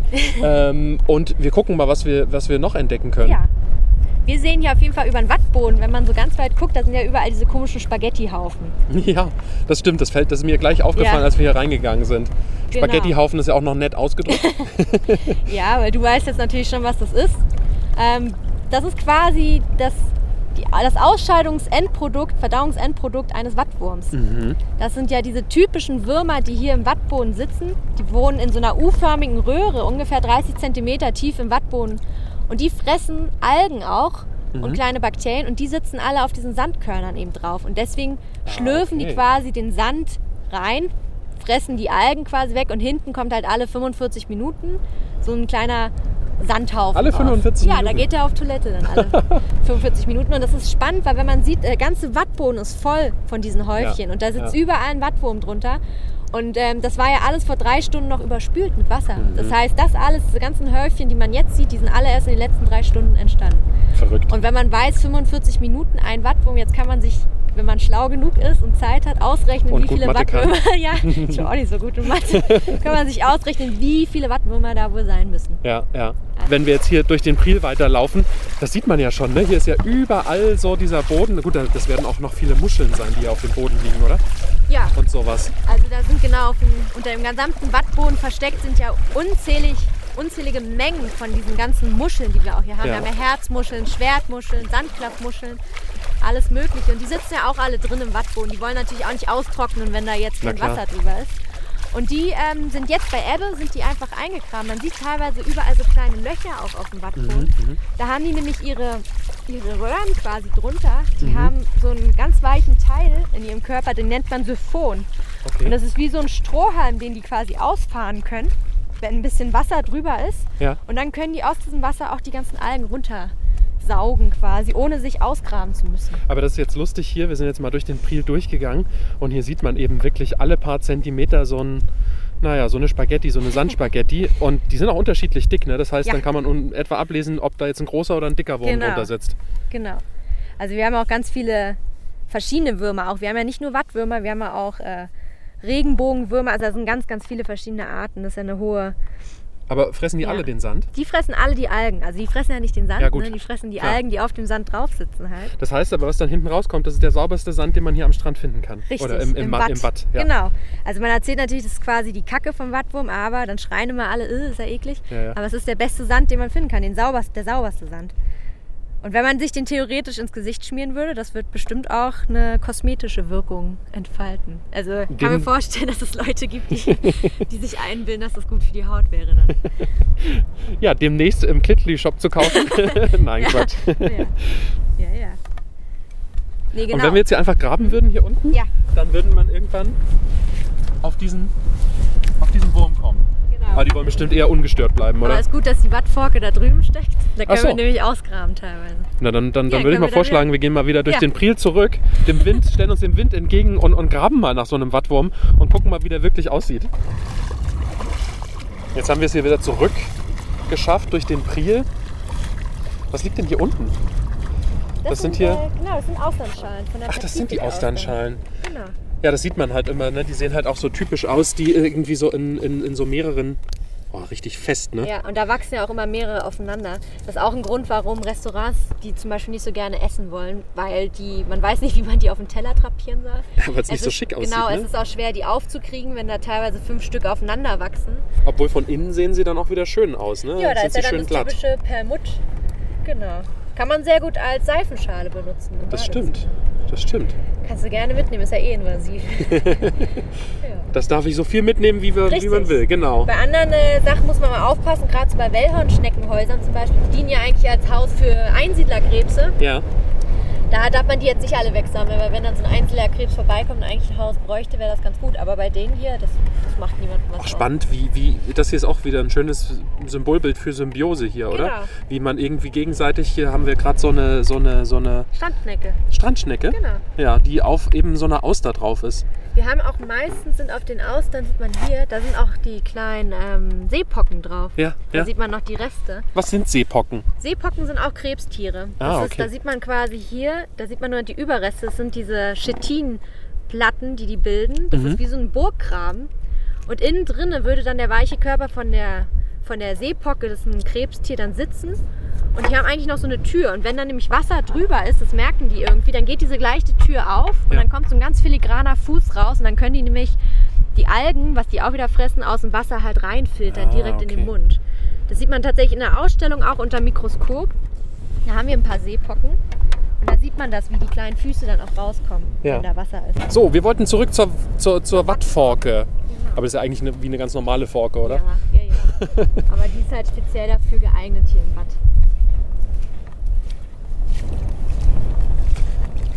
Du hast mir vorhin gesagt, ähm, man hört es leider durch den Wind nicht ganz so gut, dass das Watt auch schmatzt so richtig. Genau, ne? ist, wenn's- Also wenn wir jetzt hier nicht stehen bleiben, also wenn wir stehen bleiben würden, so rum, Ja.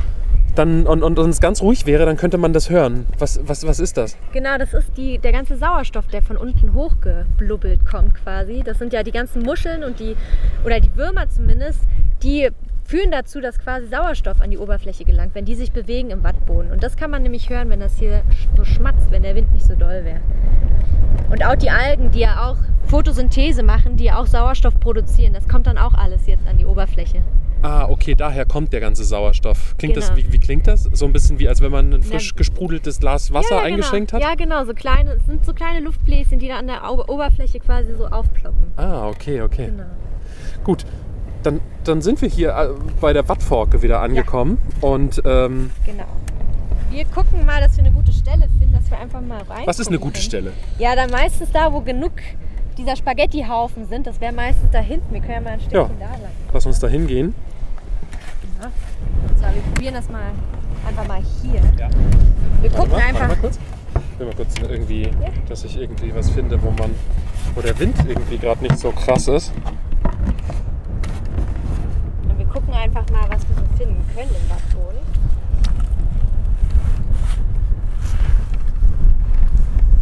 Oh, und da sieht man ja auch gleich, das finde ich irgendwie ganz spannend.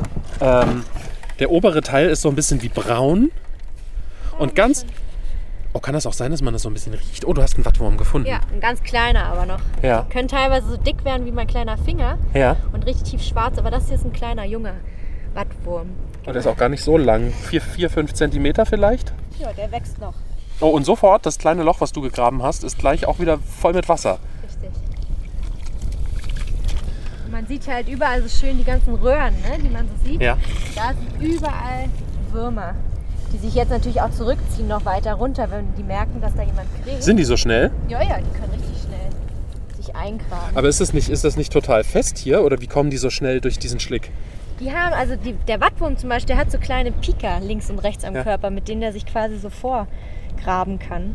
also der hat ja keine Krallen, der hat ja keine Hände oder Ja, so. Und ja. der hat halt wirklich diese Pika und der kontrahiert ja auch mit seinen Muskeln wie so ein Regenwurm und kann sich dann so, so Oh ja, man, man, man sieht das hier so ein kleines bisschen. Du hast ja diesen, diesen kleinen Wattwurm jetzt hier hingeworfen, wie er irgendwie schon dabei ist, sich wieder einzugraben. Und guck mal, siehst du, Ja, wenn man nimmt, äh, das hier wegnimmt, da kommt so eine riesige Wasserfontäne, kam da gerade raus. ja, ich hab's gesehen. Und ich denke mal, dass da eine Muschel drunter sitzt. Mit ihrem Oh, hier ist ein dicker Wattwurm. Ja. Und da sehen wir nämlich hier, das ist, siehst du das? Das Oh. ist das, der, der Siphon hier. Und das ist nämlich eine Sandklaffmuschel. Das sieht ja verrückt aus.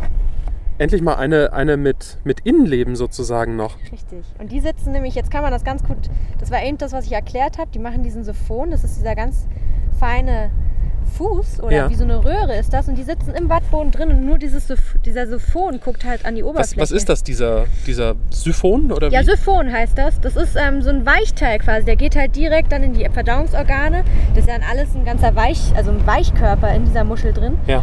Und wenn man jetzt ein bisschen loslässt, locker lässt, dann müsste man eigentlich sehen, wie der sich wieder reinzieht. Ich hoffe, ich habe die jetzt nicht zu sehr gestresst. Und dann wird der nämlich eigentlich eingezogen, durch Kontraktion auch. Aber Ich glaube, so ein bisschen passiert das, oder? Ja.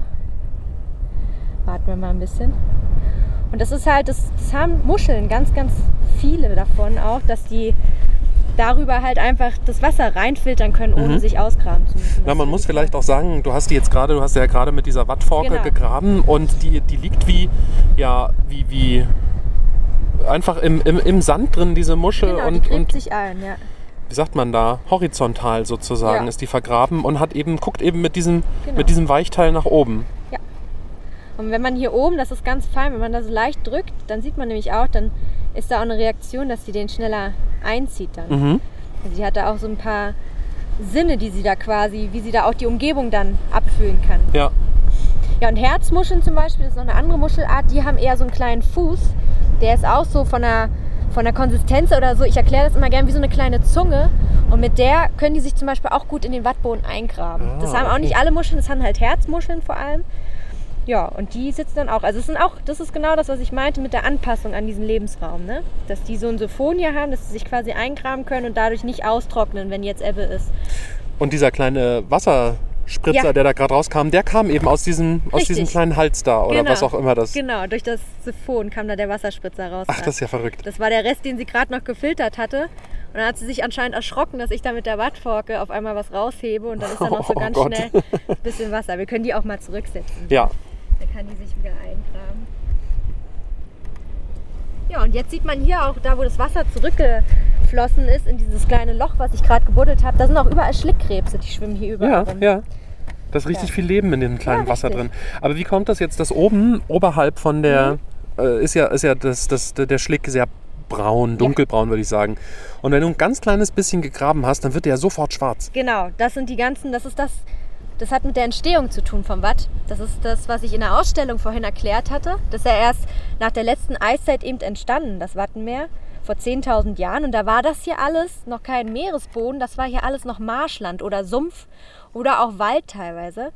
Und ähm, das wurde ja dann durch das ganze freigespülte Wasser überspült. Und deswegen gibt es diese Schichten halt. Und wenn man halt tief genug gräbt, dann kommt das dieses, dieses Schwarze raus. Das riecht manchmal auch sehr nach faulen Eiern im Sommer. Ich hatte das Gefühl, als du Ja. hier gegraben hast, dass es auch ein kleines bisschen Ja. unangenehm gerochen hat für ja, einen Moment. Ja, ja, da ist nämlich auch Schwefel drin enthalten. Aha. Das ist und teilweise auch Torf, wenn man tief genug gräbt. Also Okay. das sind halt wirklich so die verschiedenen Schichten, die hier halt sich über die Tausende von Jahren dann halt angesiedelt haben, dadurch, Ja. dass immer eine neue Schicht drüber kam und noch eine neue Schicht. Das macht so besonders. Und auch wenn man tief genug kommt, dann wird ja immer weniger Sauerstoff ist immer da drin. Dadurch wird es auch nochmal dunkler. Ja, ja. Aber so schnell kann man wahrscheinlich gar nicht graben, wie das Nee. Wasser hier wieder diese kleinen Löcher zumacht. Ja, ja. Aber, aber, aber alle Arten oder alle, alle Tiere, die wir jetzt hier gefunden haben, ob das diese ganz, ganz kleinen Krebse waren, da unten schwimmt noch einer im Ja. Sonnenlicht so ein bisschen, äh, oder ob das die Muscheln sind oder äh, was hatten wir hier noch gefunden? Würmer Die zum Würmer, Beispiel, genau. genau. Die fressen ja im Prinzip alle dasselbe. Alle wollen die, das Wasser filtrieren und, und den Sand filtrieren und an dieses kleine Plankton ran, oder? Genau, oder die Algen halt, also alles, was da zum Plankton dazugehört, die ganzen Kleinstlebewesen, die wir wenig mit eigenen Augen sehen können. Und die filtrieren genau das Wasser oder den Sand, je nachdem, und fressen die ganzen Algen davon weg. Und das macht es ja eigentlich auch so besonders im Wattenmeer, wir haben ja, man kann das ja recht überschaubar zusammen auflisten, wie viele verschiedene Arten wir haben. Also wir haben keine wirklich hohe Biodiversität. Wir haben aber, und das ist das Besondere, eine hohe Quantität. Das heißt, wir haben von jeder Art ein paar Millionen hier in diesem Wattenmeer. Und das ist ja auch der Grund, warum halt diese Millionen Zugvögel hier genug zu fressen finden.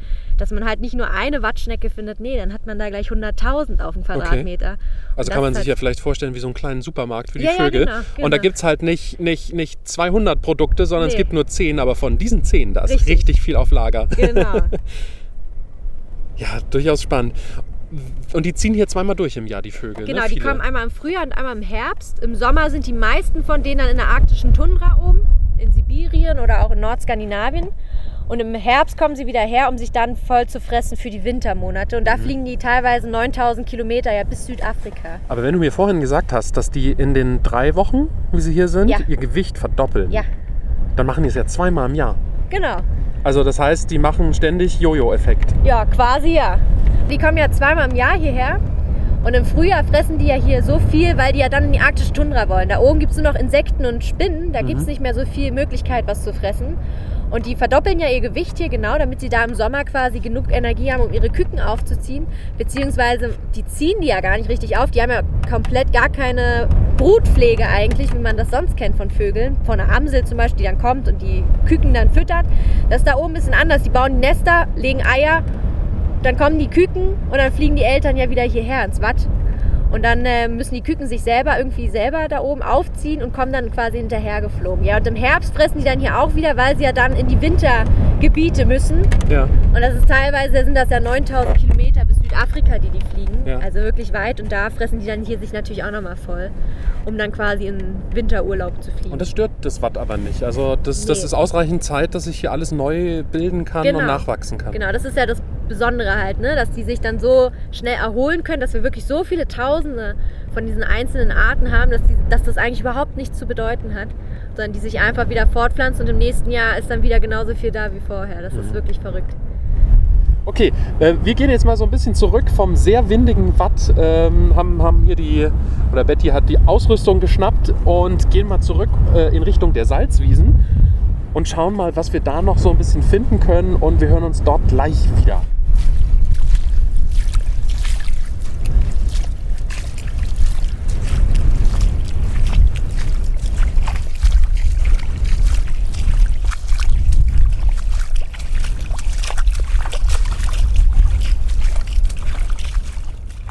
Ja, tatsächlich wie der erste Strandflieder vielleicht sogar, wenn der ein bisschen wächst, da sehen schon die Blüten dran. Also wir sind auf jeden Fall jetzt in den Salzwiesen angekommen, Genau. die sozusagen direkt hinter dem Deich liegen und wo es so ein bisschen grüner wird. Und Betty hat jetzt hier unsere erste Pflanze gefunden. Also nee, eigentlich nicht die erste. Hier zwischendrin wächst ja überall dieses, wie sagtest du? Spatina oder halt ähm, Schlickgras. Das Schlickgras, Genau, ja. Spatina heißt das auch. Genau, und ähm, jetzt haben wir hier gerade haben wir die erste Strandfliederpflanze gefunden. Der blüht tatsächlich erst im Juli, August. Mhm. Der hat so ganz besondere lilane Blüten. Eignet sich auch hervorragend als Trockenblumenstrauß, aber Okay. jetzt nicht alle losrennen und die wegpflücken. Die sind nämlich natürlich auch sehr wichtig fürs Ökosystem hier. Ja. Und ähm, ja, die sind hier schon langsam, die kommen schon so durch, durch das ganze Schlickgras, was drumherum wächst.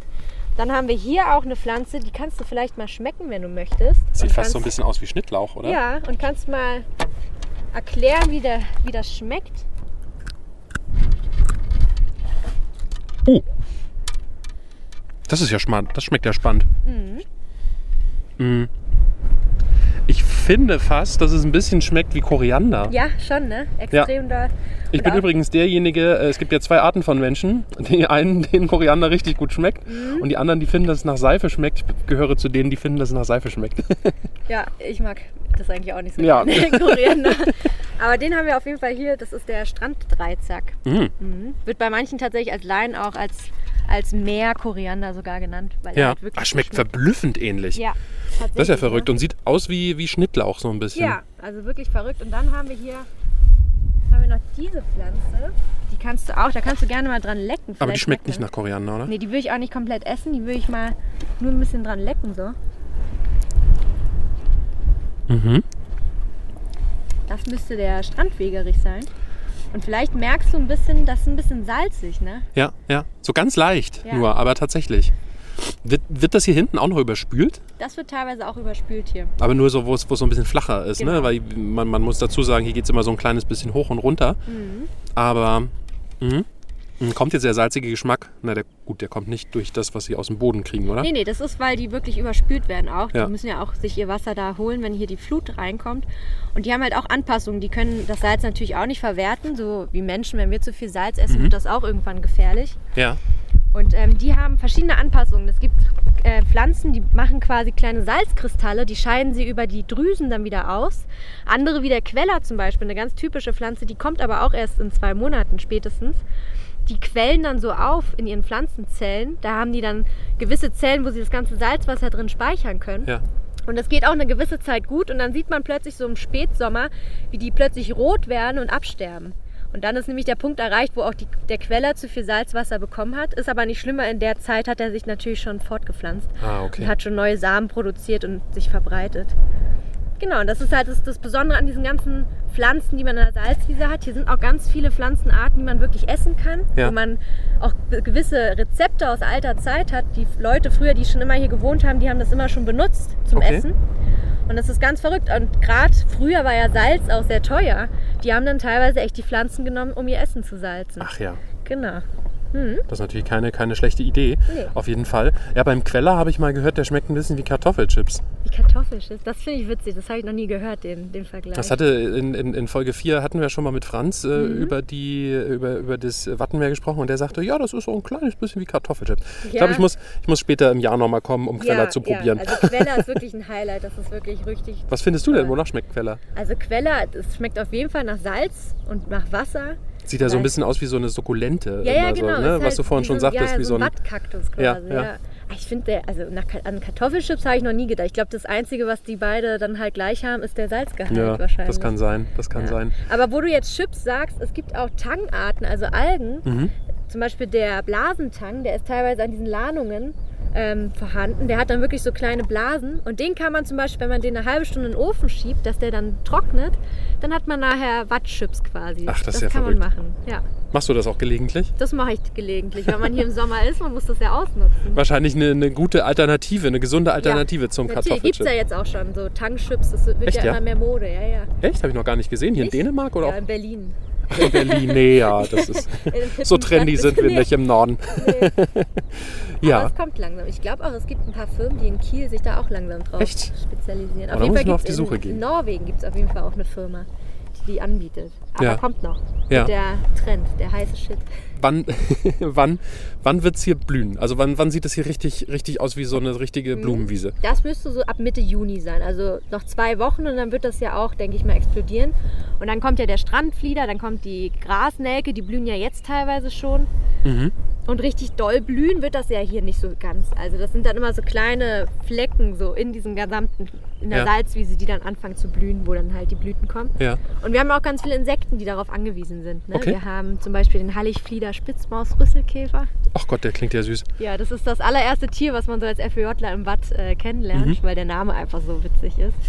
ähm, der ist hier in Dänemark tatsächlich gar nicht so bekannt. Also wenn ich das meinen Kollegen erzähle, die müssen immer ewig googeln und finden dann auch nur den lateinischen Namen. Der ist in Deutschland ein bisschen häufiger, aber genau, der hat sich darauf spezialisiert, dass der eben an diesem Strandflieder eben gerne an die Blüten geht und da wächst, äh, rumläuft und Ja. das dann halt frisst da. Genau. Ähm, du kannst uns ja vielleicht ein Foto schicken, wenn es hier ein bisschen blüht. Dann kann ich das Ja. ja irgendwie auf dem, auf dem Instagram-Kanal Ja, äh, teilen, warum dass man auch noch ein bisschen was sieht, Ja, wie sich Salzwiesen so entwickeln können im, im Laufe des Jahres und wie schön es dann auch hier sein kann. Weil, sind wir ehrlich, im Moment sieht es noch ein bisschen trist aus. Aber das ist ja in Dänemark meistens so. Es dauert ein kleines bisschen länger, bis dann alles in die Blüte kommt und bis alles richtig schön grün ist. Aber so ein bisschen von diesem Wattgras, Ja, was das Schlickgras. Schlickgras, so Ja. rum war es. Das, das ist schon richtig grün. Das sind auch schon die neuen Triebe. Genau, und das alte, das steht hier halt noch so rum, so in Strohfarben. Das Mhm. sieht halt ein bisschen gelb und ockerfarben aus. Das sieht nicht so interessant aus. Ja, ja. Aber die Salzwiese an sich, das ist ja auch, muss ich vielleicht noch sagen, sowieso immer schöner von außen zu beobachten. Man sollte niemals in die Salzwiese reinlaufen, denn es gibt auch Vogelarten, die hier brüten. Mhm. Zum Beispiel die Austernfischer, die machen hier in der Salzwiese, bauen ihre Nester. Und wenn wir da als Menschen reingehen, wir können das gar nicht so schnell sehen, wie wir was kaputt getreten Oh haben. je. Deswegen immer einen großen Bogen um eine Salzwiese drumherum machen. Die ist vor allem eigentlich für die Vögel und Insekten und die Pflanzen da. ja. Die hier leben. Aber da man ja sowieso nicht alleine ins Watt gehen sollte. Richtig, ja, ja. Aber die Salzwiese, wie du schon sagst, die ist ja direkt am Deich. Das ist ja meistens noch der Bereich, wo die meisten dann noch hin können, Ja, ja. bevor dann das Watt direkt anfängt. Das geht ja alles so fließend ineinander über. Ja, oder einfach halt ein, Fernglas oder eine, Ja. gute Kamera mit einem guten genau. Objektiv mitnehmen. Dann kann man sich da auch das ein oder andere ranholen Mhm. und, und anschauen. Und wir machen uns jetzt wieder zurück auf den Weg Ja, zum Museum. machen wir. Gut, das machen wir und da hören wir uns auch gleich wieder. So, wir haben es noch nicht ganz bis zum Museum geschafft. Äh, Betty und ich, wir sind jetzt hier noch mal äh, kurz vor dem Deich ähm, ja, stehen geblieben, an einer ziemlich hohen Säule. Ja, das ist unsere Sturmflutsäule. Die findet man generell an der gesamten Westküste, auch in Deutschland und auch in den Niederlanden. Und da sind so merkwürdige Ringe dran Ja. aus Metall. Und da stehen Zahlen drauf, Jahreszahlen. Und äh, diese Ringe, die sind auch in unterschiedlichen Höhen entlang der Säule und die zeigen uns immer den durchschnittlichen Wert, wie hoch damals die Sturmflut war. Ah, Und wir haben den untersten Ring, der zeigt 1923, der ist aber auch schon so bestimmt 80 Zentimeter, Ja. ein Meter hoch. Da hat damals das Wasser gestanden. Wenn man aber mal nach ganz oben schaut, da haben wir, da haben wir einen Ring, der symbolisiert die Höhe vom Deich, das ist ja sechs Meter ungefähr. Ah, okay. Und so anderthalb Meter darunter ist ein, ist ein Ring mit 1634. Und das war nämlich diese große Sturmflut, die wir hier hatten. Die zweite große Mahntränke wird die auch genannt. Und das war ja das damals, wo es hier noch keine Deiche gab, wo Manlö Ja. zum Beispiel die Insel komplett überspült wurde Ja. vom Wasser. Ja, das ist auch richtig hoch. Das ist ja, Ja. bestimmt irgendwie dreieinhalb Meter, würde Ja, ich es jetzt sind, schätzen. es sind viereinhalb Vier? Meter. Viereinhalb, Ja. okay. Und ähm, dazu muss man sagen, das sind ja immer so Durchschnittswerte. Ne? Wenn man jetzt die Strömung und Wind sich dazu rechnet, dann kommen ja eigentlich immer noch anderthalb Meter Welle, Welle dazu. Ja, ja. Also wenn man dann on top, dann reicht das eigentlich schon fast zum Deich hoch, der ja damals noch gar nicht da war. Also Ja. Ja. Auf manchen stehen auch zwei Jahreszahlen. Das sind dann ungefähr, ja, Genau. da war das Mittel in beiden Jahren ungefähr gleich. ja, ne? richtig. Wir haben hier 2005 und ich glaube 1938. Das war Aber das heißt ja, wenn das Durchschnittswerte sind, dass es durchaus auch höher gewesen Ja, ja, sein genau. kann. Ja. Durch die Strömung, durch den Wind, je nachdem wie der Sturm verlaufen ist, das, das war dann immer noch mal höher. Ja. Und was ist da oben für eine Figur drauf? Ja, da oben drauf, da steht Ingeborg. Das ist so eine, auch so eine kleine Geschichte, wie ich schon anfangs meinte, die Leute, die hier wohnen, was die so erzählen. Und da gibt es so eine Sage von Ingeborg, die war eine Wikingerfrau. Weil da, wo heute das Wellross Center steht, da war früher wohl mal eine Wikingersiedlung. Ja. Deswegen heißt der Weg auch Ockholmwei. Das ist der Name von dem Wikinger-Hauptmann damals gewesen. Okay. Der hieß Ocke. Okay. Und man hat tatsächlich bei, also das- das Museum jetzt ist ja erst 2017 neu eröffnet worden. Davor war ja natürlich auch viel Baustelle. Und da haben die bei, der, bei den Bauarbeiten tatsächlich auch Sachen ausgegraben, alte Scherben. Und ich glaube, da war auch eine Perle oder so dabei. Die kann man heute sich in Riebe im Wikingermuseum angucken. Ah, okay. Genau, und äh, die Geschichte hier, warum Ingeborg hier auf der Sturmflutsäule steht, ist, dass ja Ocke, der ist ja wie jeder Wikinger immer gerne auf Wikingfahrt gefahren. Mhm, der ist nach England, nach Island, sonst wohin. Und Ingeborg hat halt immer hier am Deich auf ihn gewartet und bis er dann halt zurückkam. Und dann Das war macht alles sie gut. heute noch. Ja, und dann gab es nämlich eine Wikingerfahrt, da kam er nicht wieder. Und man weiß nicht, ob er gestorben ist auf hoher See oder ob er einfach eine bessere Frau auf England gefunden hat oder so, weiß man nicht. Ingeborg jedenfalls stand immer noch hier. Und ähm, ja, wie es das Leben so will und die Zeit ist sie halt irgendwann gestorben. Mhm. Und man erzählt aber, dass man heutzutage, wenn man bei Vollmond und einer klaren Nacht hier am Deich spazieren geht, zu Mitternacht, dass man da Ingeborgs Geist hier immer noch finden kann, wie sie hier auf dem Deich lang ähm, spaziert und immer noch Ausschau nach Ocke hält. Das ist so eine kleine Gruselgeschichte auch, die man sich hier so erzählt. Und das war auch das, was ich meinte, ne? die Menschen, die hier leben, die haben immer auch eine, eine ganz verrückte Verbindung zum Watt. Ja. Die haben ganz verrückte Geschichten auch, auch immer sehr Übernatürliches teilweise, sehr viel Religiöses auch. Ja, das macht's halt einfach so, ne? Es ist ja eine besondere Landschaft. Ja, ja, auf jeden Fall. Und so steht Ingeborg immer noch hier und wartet eben, dass ihr Wikingermann zurückkommt. Ja. Und wir haben hier gerade Besuch gekriegt von einem, von einem Hund, Ja, von einem kleinen Husky, ne? von einem kleinen Husky. Der gehört aber nicht normalerweise hierher, Nee, oder? ist kein typisches Watttier, würde ich sagen. Auch invasiv, wa? So, wir streicheln jetzt noch ein bisschen weiter und dann, dann hören wir uns wirklich äh, gleich äh, wieder, wenn wir, wenn wir zurück am, am Wattenmeerzentrum sind. Bis gleich. Okay, also wir sitzen jetzt hier wieder im Museum, sitzen im Innenhof. Ähm, das war die, Der arktische Tundragarten. ja, hier. ja, äh, wo eben die Pflanzen wachsen, die in der Tundra eben im Sommer, im Tundrasommer, wenn man es so nennen kann, bei 6 Grad äh, eben wachsen. Ähm, aber sehr gemütlich tatsächlich hier. Schon mal danke für die Führung bis äh, zu dieser Stelle und, äh, und, und für draußen. Das ist echt durchaus richtig spannend. Ähm, das Wattenmeer hier in Dänemark ist ja auch äh, tatsächlich Nationalpark seit Seit 2010 tatsächlich erst. Okay. Und das ist im ge- generellen Wattenmeer, da waren die Holländer und die Deutschen tatsächlich ein bisschen schneller mit. Das war früher Nationalpark da und dann sind die Dänen quasi ein paar Jahre später erst nachgezogen. Okay. Also jetzt seit gut ähm, zwölf Jahren äh, Nationalpark. Was hat sich denn da in dieser Zeit hier verändert oder wie hat sich das Wattenmeer in dieser Zeit verändert? Genau, das Wattenmeer an sich als Landschaft, das hat sich gar nicht so sehr verändert. Das ist immer noch so, wie es vor ein paar hundert Jahren auch schon war. Es hat sich aber vieles in den Köpfen der Menschen verändert, die hier leben. Also die Dänen sind ja generell eher der Natur angetan und sehen die Natur halt auch als nicht was, was draußen ist, sondern sind mit der Natur vor allem.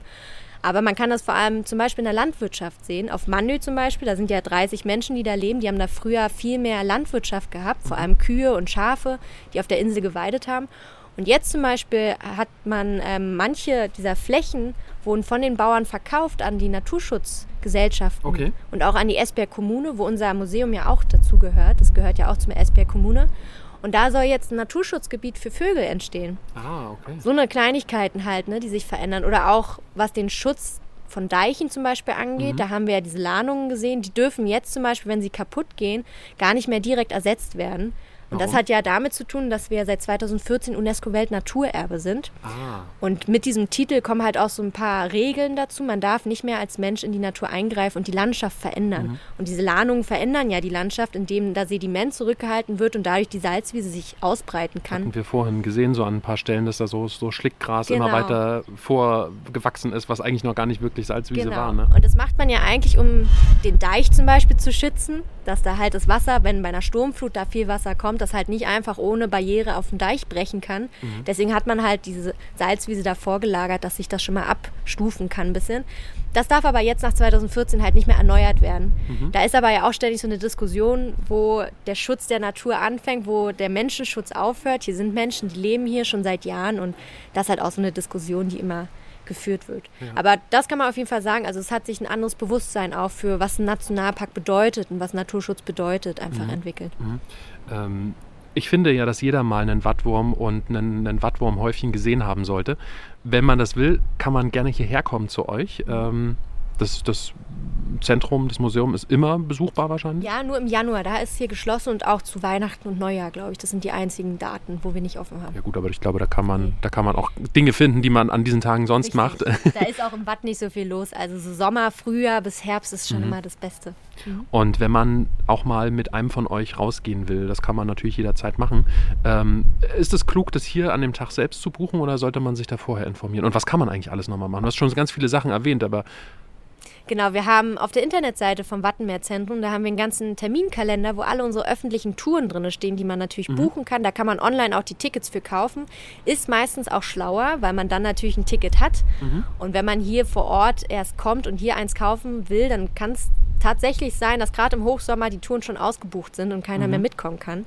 Und wir haben alles Mögliche. Wir bieten so eine Watttour wie heute, wie wir die gemacht haben, gerade für Familien mit kleinen Kindern an, wo wir Netze mitnehmen und schauen in den Prielen, so das ganz einfach die Basics quasi, so Sandwurm, äh, Wattwurm angucken und die Schlickkrebs und alles. Wir haben aber auch Touren, wo man mehr laufen muss, zum Beispiel die Wanderung zu den Seehunden. Da muss man dann schon so sechs bis acht Kilometer laufen am Tag. Das ist dann schon ein bisschen abenteuerlicher. Also da Ähm. sollte man auch einfach schauen, ob man da äh, physisch überhaupt ja, dazu in ja. der Lage ist. Wobei, auch ganz wichtig, ähm, Leute, die im Rollstuhl sitzen, die können ja seit neuestem auch äh, eine Tour mit euch machen, so kleine Touren, ne? Ja, tatsächlich. Wir haben nämlich extra Rollstühle gekauft für solche Fälle und da kann man ganz normal mit uns bis zum Watt fahren und man kann auch auf dem Watt fahren. Da sind oben Solarpaneele drauf, dadurch zieht er seine Kraft quasi und das ist ganz lustig immer Mhm. Ja. und das macht auf jeden Fall Spaß und ist auch toll, dass wir da so eine Barrierefreiheit bieten können. Also richtig gut, dass da ist niemand äh, irgendwie ausgeschlossen, sondern können alle eigentlich mitmachen. Robbentouren hast du ja schon gesagt und äh, man kann auch essen irgendwie. Genau, wir haben auch eine Tour, die nennt sich die Wattenmeer Mahlzeit. Da gehen wir auch hier runter zum Ebbeweih und sammeln Strandschnecken und kleine Garnelen und nehmen die dann mit, auch Queller zum Beispiel. Und dann haben wir hier eine, eine Feuerstelle bei uns im Ach ja. Center und dann machen wir das, bereiten wir das hier zu.